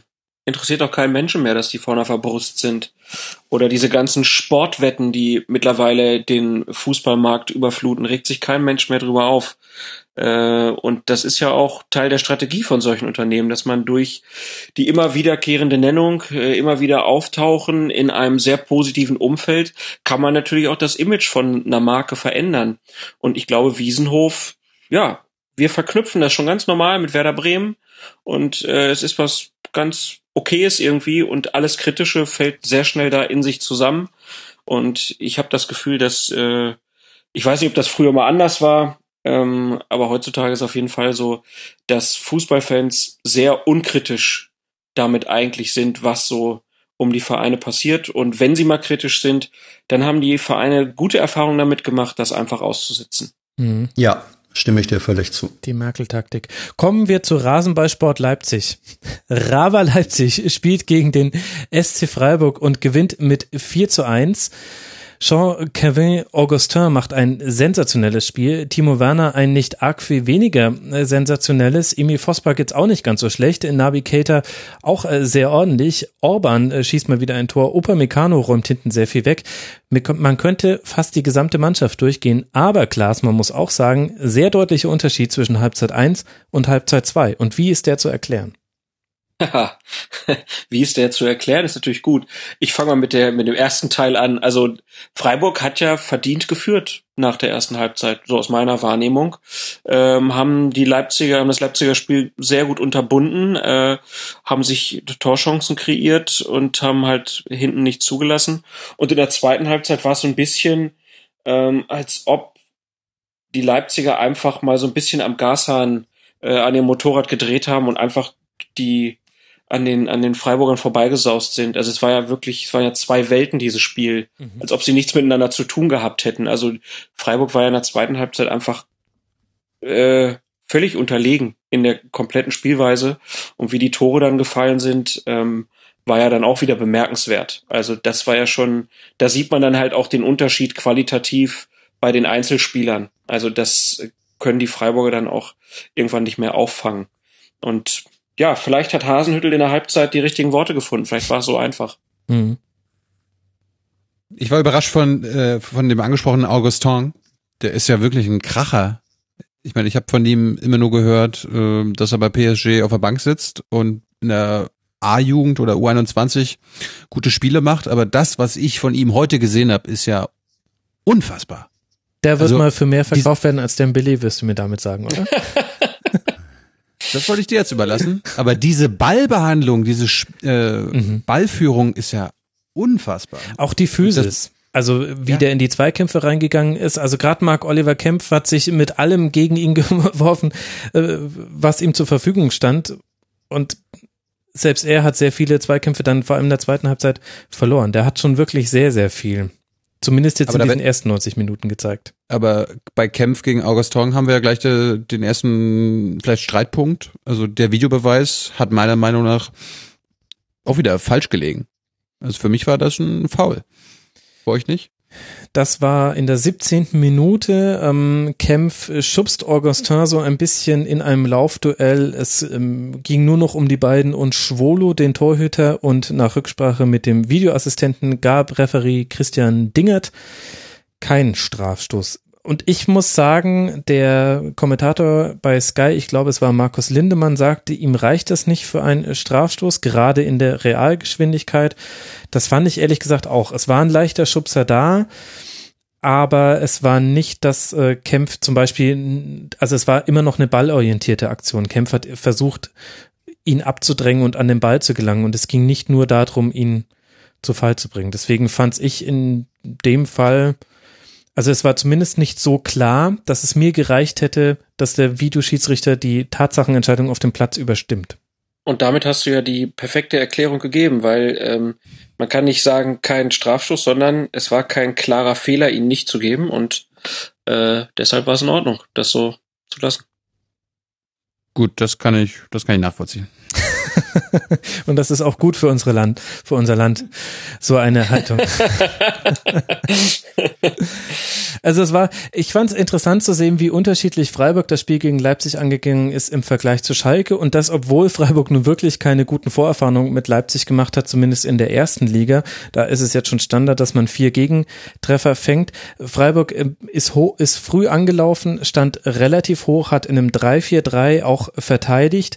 Das war dann zeitweise meine, ja, manchmal war es dann so ein 4-4-2 so ein bisschen. Aber während Schalke sich in der Vorwoche schon sehr, sehr tief hinten reingestellt hat, hat Freiburg das offensiv offensiver gelöst und hatte dadurch auch Entlastungsangriffe, vor allem in der ersten Halbzeit. Und die sind halt einfach in der zweiten Halbzeit nicht mehr zustande gekommen, weil Leipzig da einen Druck ausgeübt hat. Also unter solchen Druck entstehen sonst Diamanten. Also deswegen sollte man bei Freiburg vielleicht mal gucken, was mit den Abwehrspielern jetzt im Nachhinein so passiert ist. Vielleicht sind jetzt alle mehr wert als Dembele. Das war schon wirklich beeindruckend, äh, was da in der zweiten Halbzeit von Leipzig gespielt wurde. Und da muss ich auch sagen, eine beachtliche Frühform jetzt am zweiten Spieltag. Ja, die Frankfurter Verteidiger waren, äh, die Freiburger Verteidiger waren anscheinend so viel wert, dass sie sich noch nicht mal mehr an irgendwelche Pfosten bei irgendwelchen Eckbällen stellen. Also das war das erste Gegentor, das war doch völlig die Schuld der eigenen, der eigenen Freiburger. Ja, das ist immer eine Entscheidung des Torhüters, ob er jemanden am kurzen Pfosten haben möchte oder nicht, weil man dann. An beiden, an beiden Pfosten war keiner. Da war es sogar an beiden Pfosten. Wir haben dasselbe bei Mainz gesehen. Da hätte auch jemand, der am kurzen Pfosten steht, den Kopfball von Holger Bartstuber zumindest mutmaßlich noch klären können. Das ist so eine Philosophiefrage. Willst du den freien Blick auf den anlaufenden Schützen haben und dann auch quasi letztlich ein Verteidiger oder in dem Fall dann sogar zwei Verteidiger mehr im Strafraum im Pulk haben oder willst du diese Absicherung haben? Dir ist bewusst, dass deine beiden Gäste mal als Torwart gespielt haben. Bei beiden ist es mir nicht bewusst. Dann habe ich das ja quasi für niemanden. Dann wusstet ihr das ja schon. Doch. ja, ähm, und das, das Schweigen bedeutet ja auch kein Widerspruch. ich wurde, ich wurde damals, ich, ich habe von der F-Jugend bis zur B-Jugend bei meinem Heimatverein in MacPom gespielt und ich habe, als ich dann hochbütig wurde in der E-Jugend, allen großen deutschen Vereinen in den 90ern angeschrieben, hey, ich bin so ein guter Torwart, mit neun Jahren schon, ihr müsst mich bitte einladen. Und der einzige Verein, der mich, ein, der mich angerufen hat, ich wurde nicht eingeladen, aber angerufen hat, war ein FC Bayern. Und da hat nämlich äh, damals der Sohn von Franz Beckenbauer, Stefan Beckenbauer, bei meinem Vater angerufen und hat gesagt, sag mal, Herr Jung, stimmt das? Ist der wirklich so gut? Und mein Vater meinte so, hören Sie mal, der ist, der ist neun Jahre alt. Lassen Sie den noch mal, lassen Sie den noch mal fünf, sechs Jahre spielen, dann können Sie immer noch äh, äh, Ablöseverhandlungen führen. Und das führte dann dazu, dass ich dann immer in meiner Mannschaft gesagt habe, äh, hey, die Bayern haben angerufen, die Bayern haben angerufen. Und das hat, hat mir natürlich nie irgendjemand geglaubt. Und mein Vater ist, hat es anscheinend auch nie für nötig gehalten, das mal zu bestätigen. Aber dadurch dadurch kam meine Bayern-Fanschaft zustande. Also ich war vorher sonst immer Hansa Rostock-Fan. Nachvollziehbar, mein Lieber. Nachvollziehbar. Ja, nachvollziehbar. Nachvollziehbar. Aber hast du danach noch mit deinem Vater gesprochen? Ich wäre, glaube ich, sehr sauer gewesen auf meinen, ehrlich gesagt. Er hat mich geschützt. Er hat mich geschützt und ich glaube, ich bin jetzt glücklicher in der Berliner Politik zu sein als auf irgendeinem Fußballfeld. Weil jetzt wäre jetzt ja, also ich bin jetzt 31, jetzt wäre langsam meine Karriere vorbei. Ja, aber things nobody ever said. Ich bin glücklicher in der Berliner Politik zu sein, als irgendwo als Millionär auf einem Fußballfeld. Ja, bei uns, bei uns in, bei uns in Berlin in der Politik gibt's ja die nachgelagerte Korruption. Ja, du machst erst guten Job für die ganzen Konzerne mhm. und so weiter und danach danach werde ich dann irgendwelche Aufsichtsräte berufen oder leite irgendwie die Deutsche Bahn oder so. Das ist schon. Außerdem, außerdem weiß man ja nicht, ob nicht ähm, Thilo dann doch den Weg des Stefan Beckenbauer gegangen wäre. Wer weiß. Der ja auch nicht direkt als als äh, Spielermillionär, glaube ich. Der aber auch Nein. wirklich äh, sehr ein sehr schweres Erbe auf seinen ja, natürlich. Schultern tragen hat. Also ich habe, ja, ich bin dafür ja. bekannt, dass ich äh, fast alle Franz Beckenbauer Biografien gelesen habe. Ich hatte da mal so einen kleinen Fetisch, ich gebe es zu. Und in der in den Was heißt denn fast alle? naja, es sind, es sind glaube ich neun und ich habe halt sieben davon gelesen. Weil die neueren, die neueren haben mich nicht interessiert mit äh, Sommermärchen und dem ganzen Kram. Das, das tue ich mir jetzt nicht mehr an. Aber gerade die, die er früher noch quasi selbst geschrieben hat, war natürlich ein äh, Ghostwriter. Äh, die fand ich sehr interessant. Und da gibt's eben die eine Biografie, die heißt Einer wie ich. Und dieser eine wie ich ist sein Sohn Stefan. Und immer wieder in der Biografie geht es darum, dass erzählt wird, wie großartig und geil Franz Beckenbauer ist und dass sein Sohn genauso großartig ist. Also dass er immer, wenn er seinen Sohn Fußball spielen sieht, dass er denkt, der ist ja einer wie ich. Und es endet dann auch damit, dass es ein Familienbild gibt zusammen mit dem Bundestrainer und dann auf einmal klirrt eine Scheibe und dann hat der Stefan, dieser Lausbub, mal wieder äh, eine Fensterscheibe eingeschossen Und danach spielen sie mit dem aktuellen Nationaltrainer, äh, spielen sie ein Fußballspiel auf der Wiese und äh, Becken, also der Kleine, der Stefan Beckenbauer, fordert immer den Ball, egal wer ihn hat. Und dann endet es die Autobiografie damit, dass er, dass Franz Beckenbauer über seinen Sohn schreibt, ja, der ist halt einfach einer wie ich. Und ich glaube, ein schwereres Gewicht kannst du kaum auf deinen Schultern tragen. Ja, es gibt eine Parallele wieder zu Bremen. Otto Rehagel hatte ja auch einen Fußballspielenden Sohn. Ich glaube, Jens hieß er Jens. Ähm, der, der, der war zur selben Zeit äh, im Verein wie sein Vater, hat bei den Amateuren äh, gespielt. Und das war natürlich ähm, auch eine in gewisser Weise dramatisch tragische Situation, weil jeder dachte natürlich irgendwann, Menschenskind, der Sohn vom Rehagel und der muss doch bei den Profis und es hat, glaube ich, aber auf der einen Seite fußballerisch nicht wirklich äh, gereicht, soweit ich das beobachten konnte und auf der anderen Seite hätte oder musste Rehagel, und so war er auch gestrickt, ähm, an den eigenen Sohn im Grunde noch viel schärfere Maßstäbe anlegen als je, als an jeden anderen Spieler, weil sonst hätte es natürlich geheißen, ah ja, guck hier, äh, ne, Familienbande, Nepotismus und so weiter. Und das war, glaube ich, äh, für den jungen Rehagel, also für Jens, ähm, eine weitaus schwierigere Situation als für den Vater und vielleicht strukturell auf einer anderen Ebene vergleichbar mit der Beckenbauer Familienstory. Und sind beide danach in Jugendfußball gegangen, oder? Stefan noch auch. Ja. Genau, war dann ja. Trainer, inzwischen ja äh, leider verstorben. Und welche Geschichte die 49 Prozent von Colinas Erben, nämlich Alexander Feuerherd, mit dem Sohn von Otto Rehagel verbindet, das müsst ihr selbst rausfinden, liebe Hörerinnen und Hörer. Deswegen wusste nämlich Klaas auch sofort, wie er hieß. Das ist eine beliebte Anekdote. Weißt du gerade auswendig, in welcher Folge man das nachhören kann? Das hat der Alex doch mal erzählt. Ah, das muss irgendwo zwischen Folge 1 und 86 sein. Du verdammt. Nein, ich weiß aber natürlich, ich weiß aber natürlich äh, den Namen, weil Jens Rehagel danach jahrelang das Nachwuchsleistungszentrum von Hannover 96 geleitet hat. Deshalb ist mir der Name geläufig. Und Alex hatte halt als Schiedsrichter eine ähm, Auseinandersetzung auf dem Spielfeld mit äh, dem äh, Rehagel Junior, ähm, wo er dann auch, glaube ich, irgendwas Richtung Otto Rehagel sagte. Also das müsst ihr euch wirklich tatsächlich nochmal raushören. So hundertprozentig kriege ich es leider jetzt nicht mehr zusammen. Also kriegst du es wirklich nicht mehr zusammen oder willst du teasen? Nein, nein, ich, ich, ich krieg's wirklich nicht mehr. Also, Was er Alex hat ihm ein, gesagt hat, weiß ich nicht mehr genau. Er hat ihn des Platzes verwiesen wegen Meckerns oder so ähnlich in der Preisklasse und hat ihn dann hinterher gesagt und grüßen Sie Ihren Vater, was er danach sehr bereut hat, weil das natürlich eigentlich eine Sache ist, die man als Schiedsrichter nicht machen sollte. Das erklärt er auch sehr. Äh, er kriecht da sehr zu Kreuze in eurer Folge. Auf jeden Fall ist das dann halt auch groß im Express gelandet, äh, dass dann hier da ein Schiedsrichter war, der da den, den armen Rehagel wegen seines Vaters des Feldes sozusagen verwiesen hat. Also, ja, der, die, die, eine kölsche Geschichte dazu auch noch. So viel also zu Herrn Rehagel dann auch noch.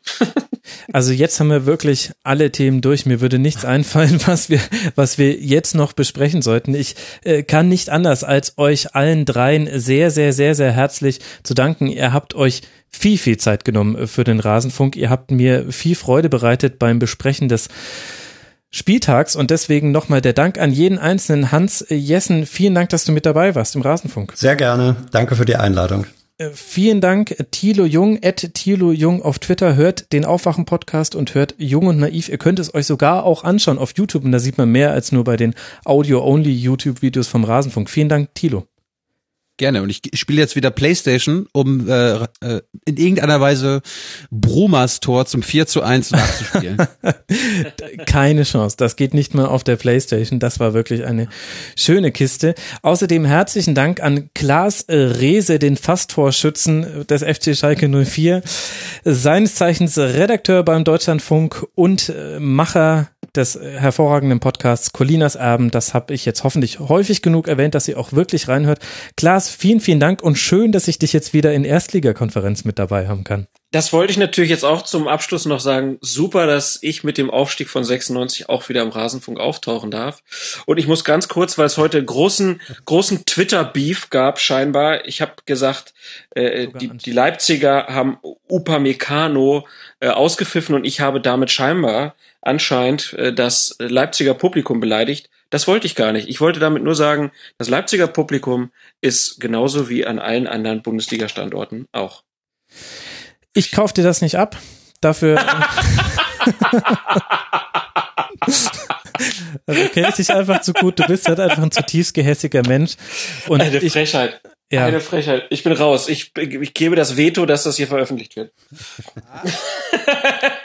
das kannst du vollkommen knicken. Du hast die, du hast die, Hat, da ist doch gerade wieder sein Mikrofon ausgefallen. Hat er irgendwas gesagt? Wir haben Ich- nichts gehört. Ich habe ich hab nichts gehört, was er dazu Raber Leipzig noch richtig stellen wollte. Klaas, vielen Dank, dass du mit dabei warst. Bei Twitter at Sportkultur und da nimmt er auch gerne, geht, steigt er auch gerne nochmal in die Diskussion zu diesem Tweet ein, liebe Raber Leipzig-Fans.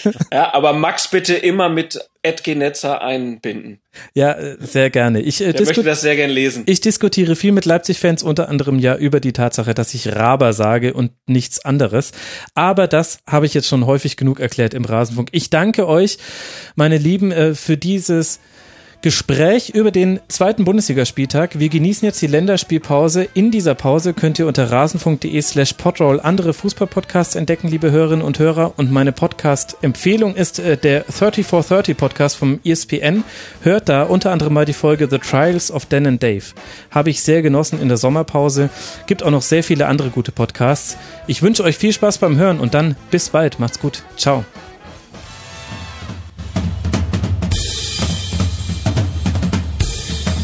Das war die Rasenfunk-Schlusskonferenz. Wir geben nun zurück in die angeschlossenen Funkhäuser.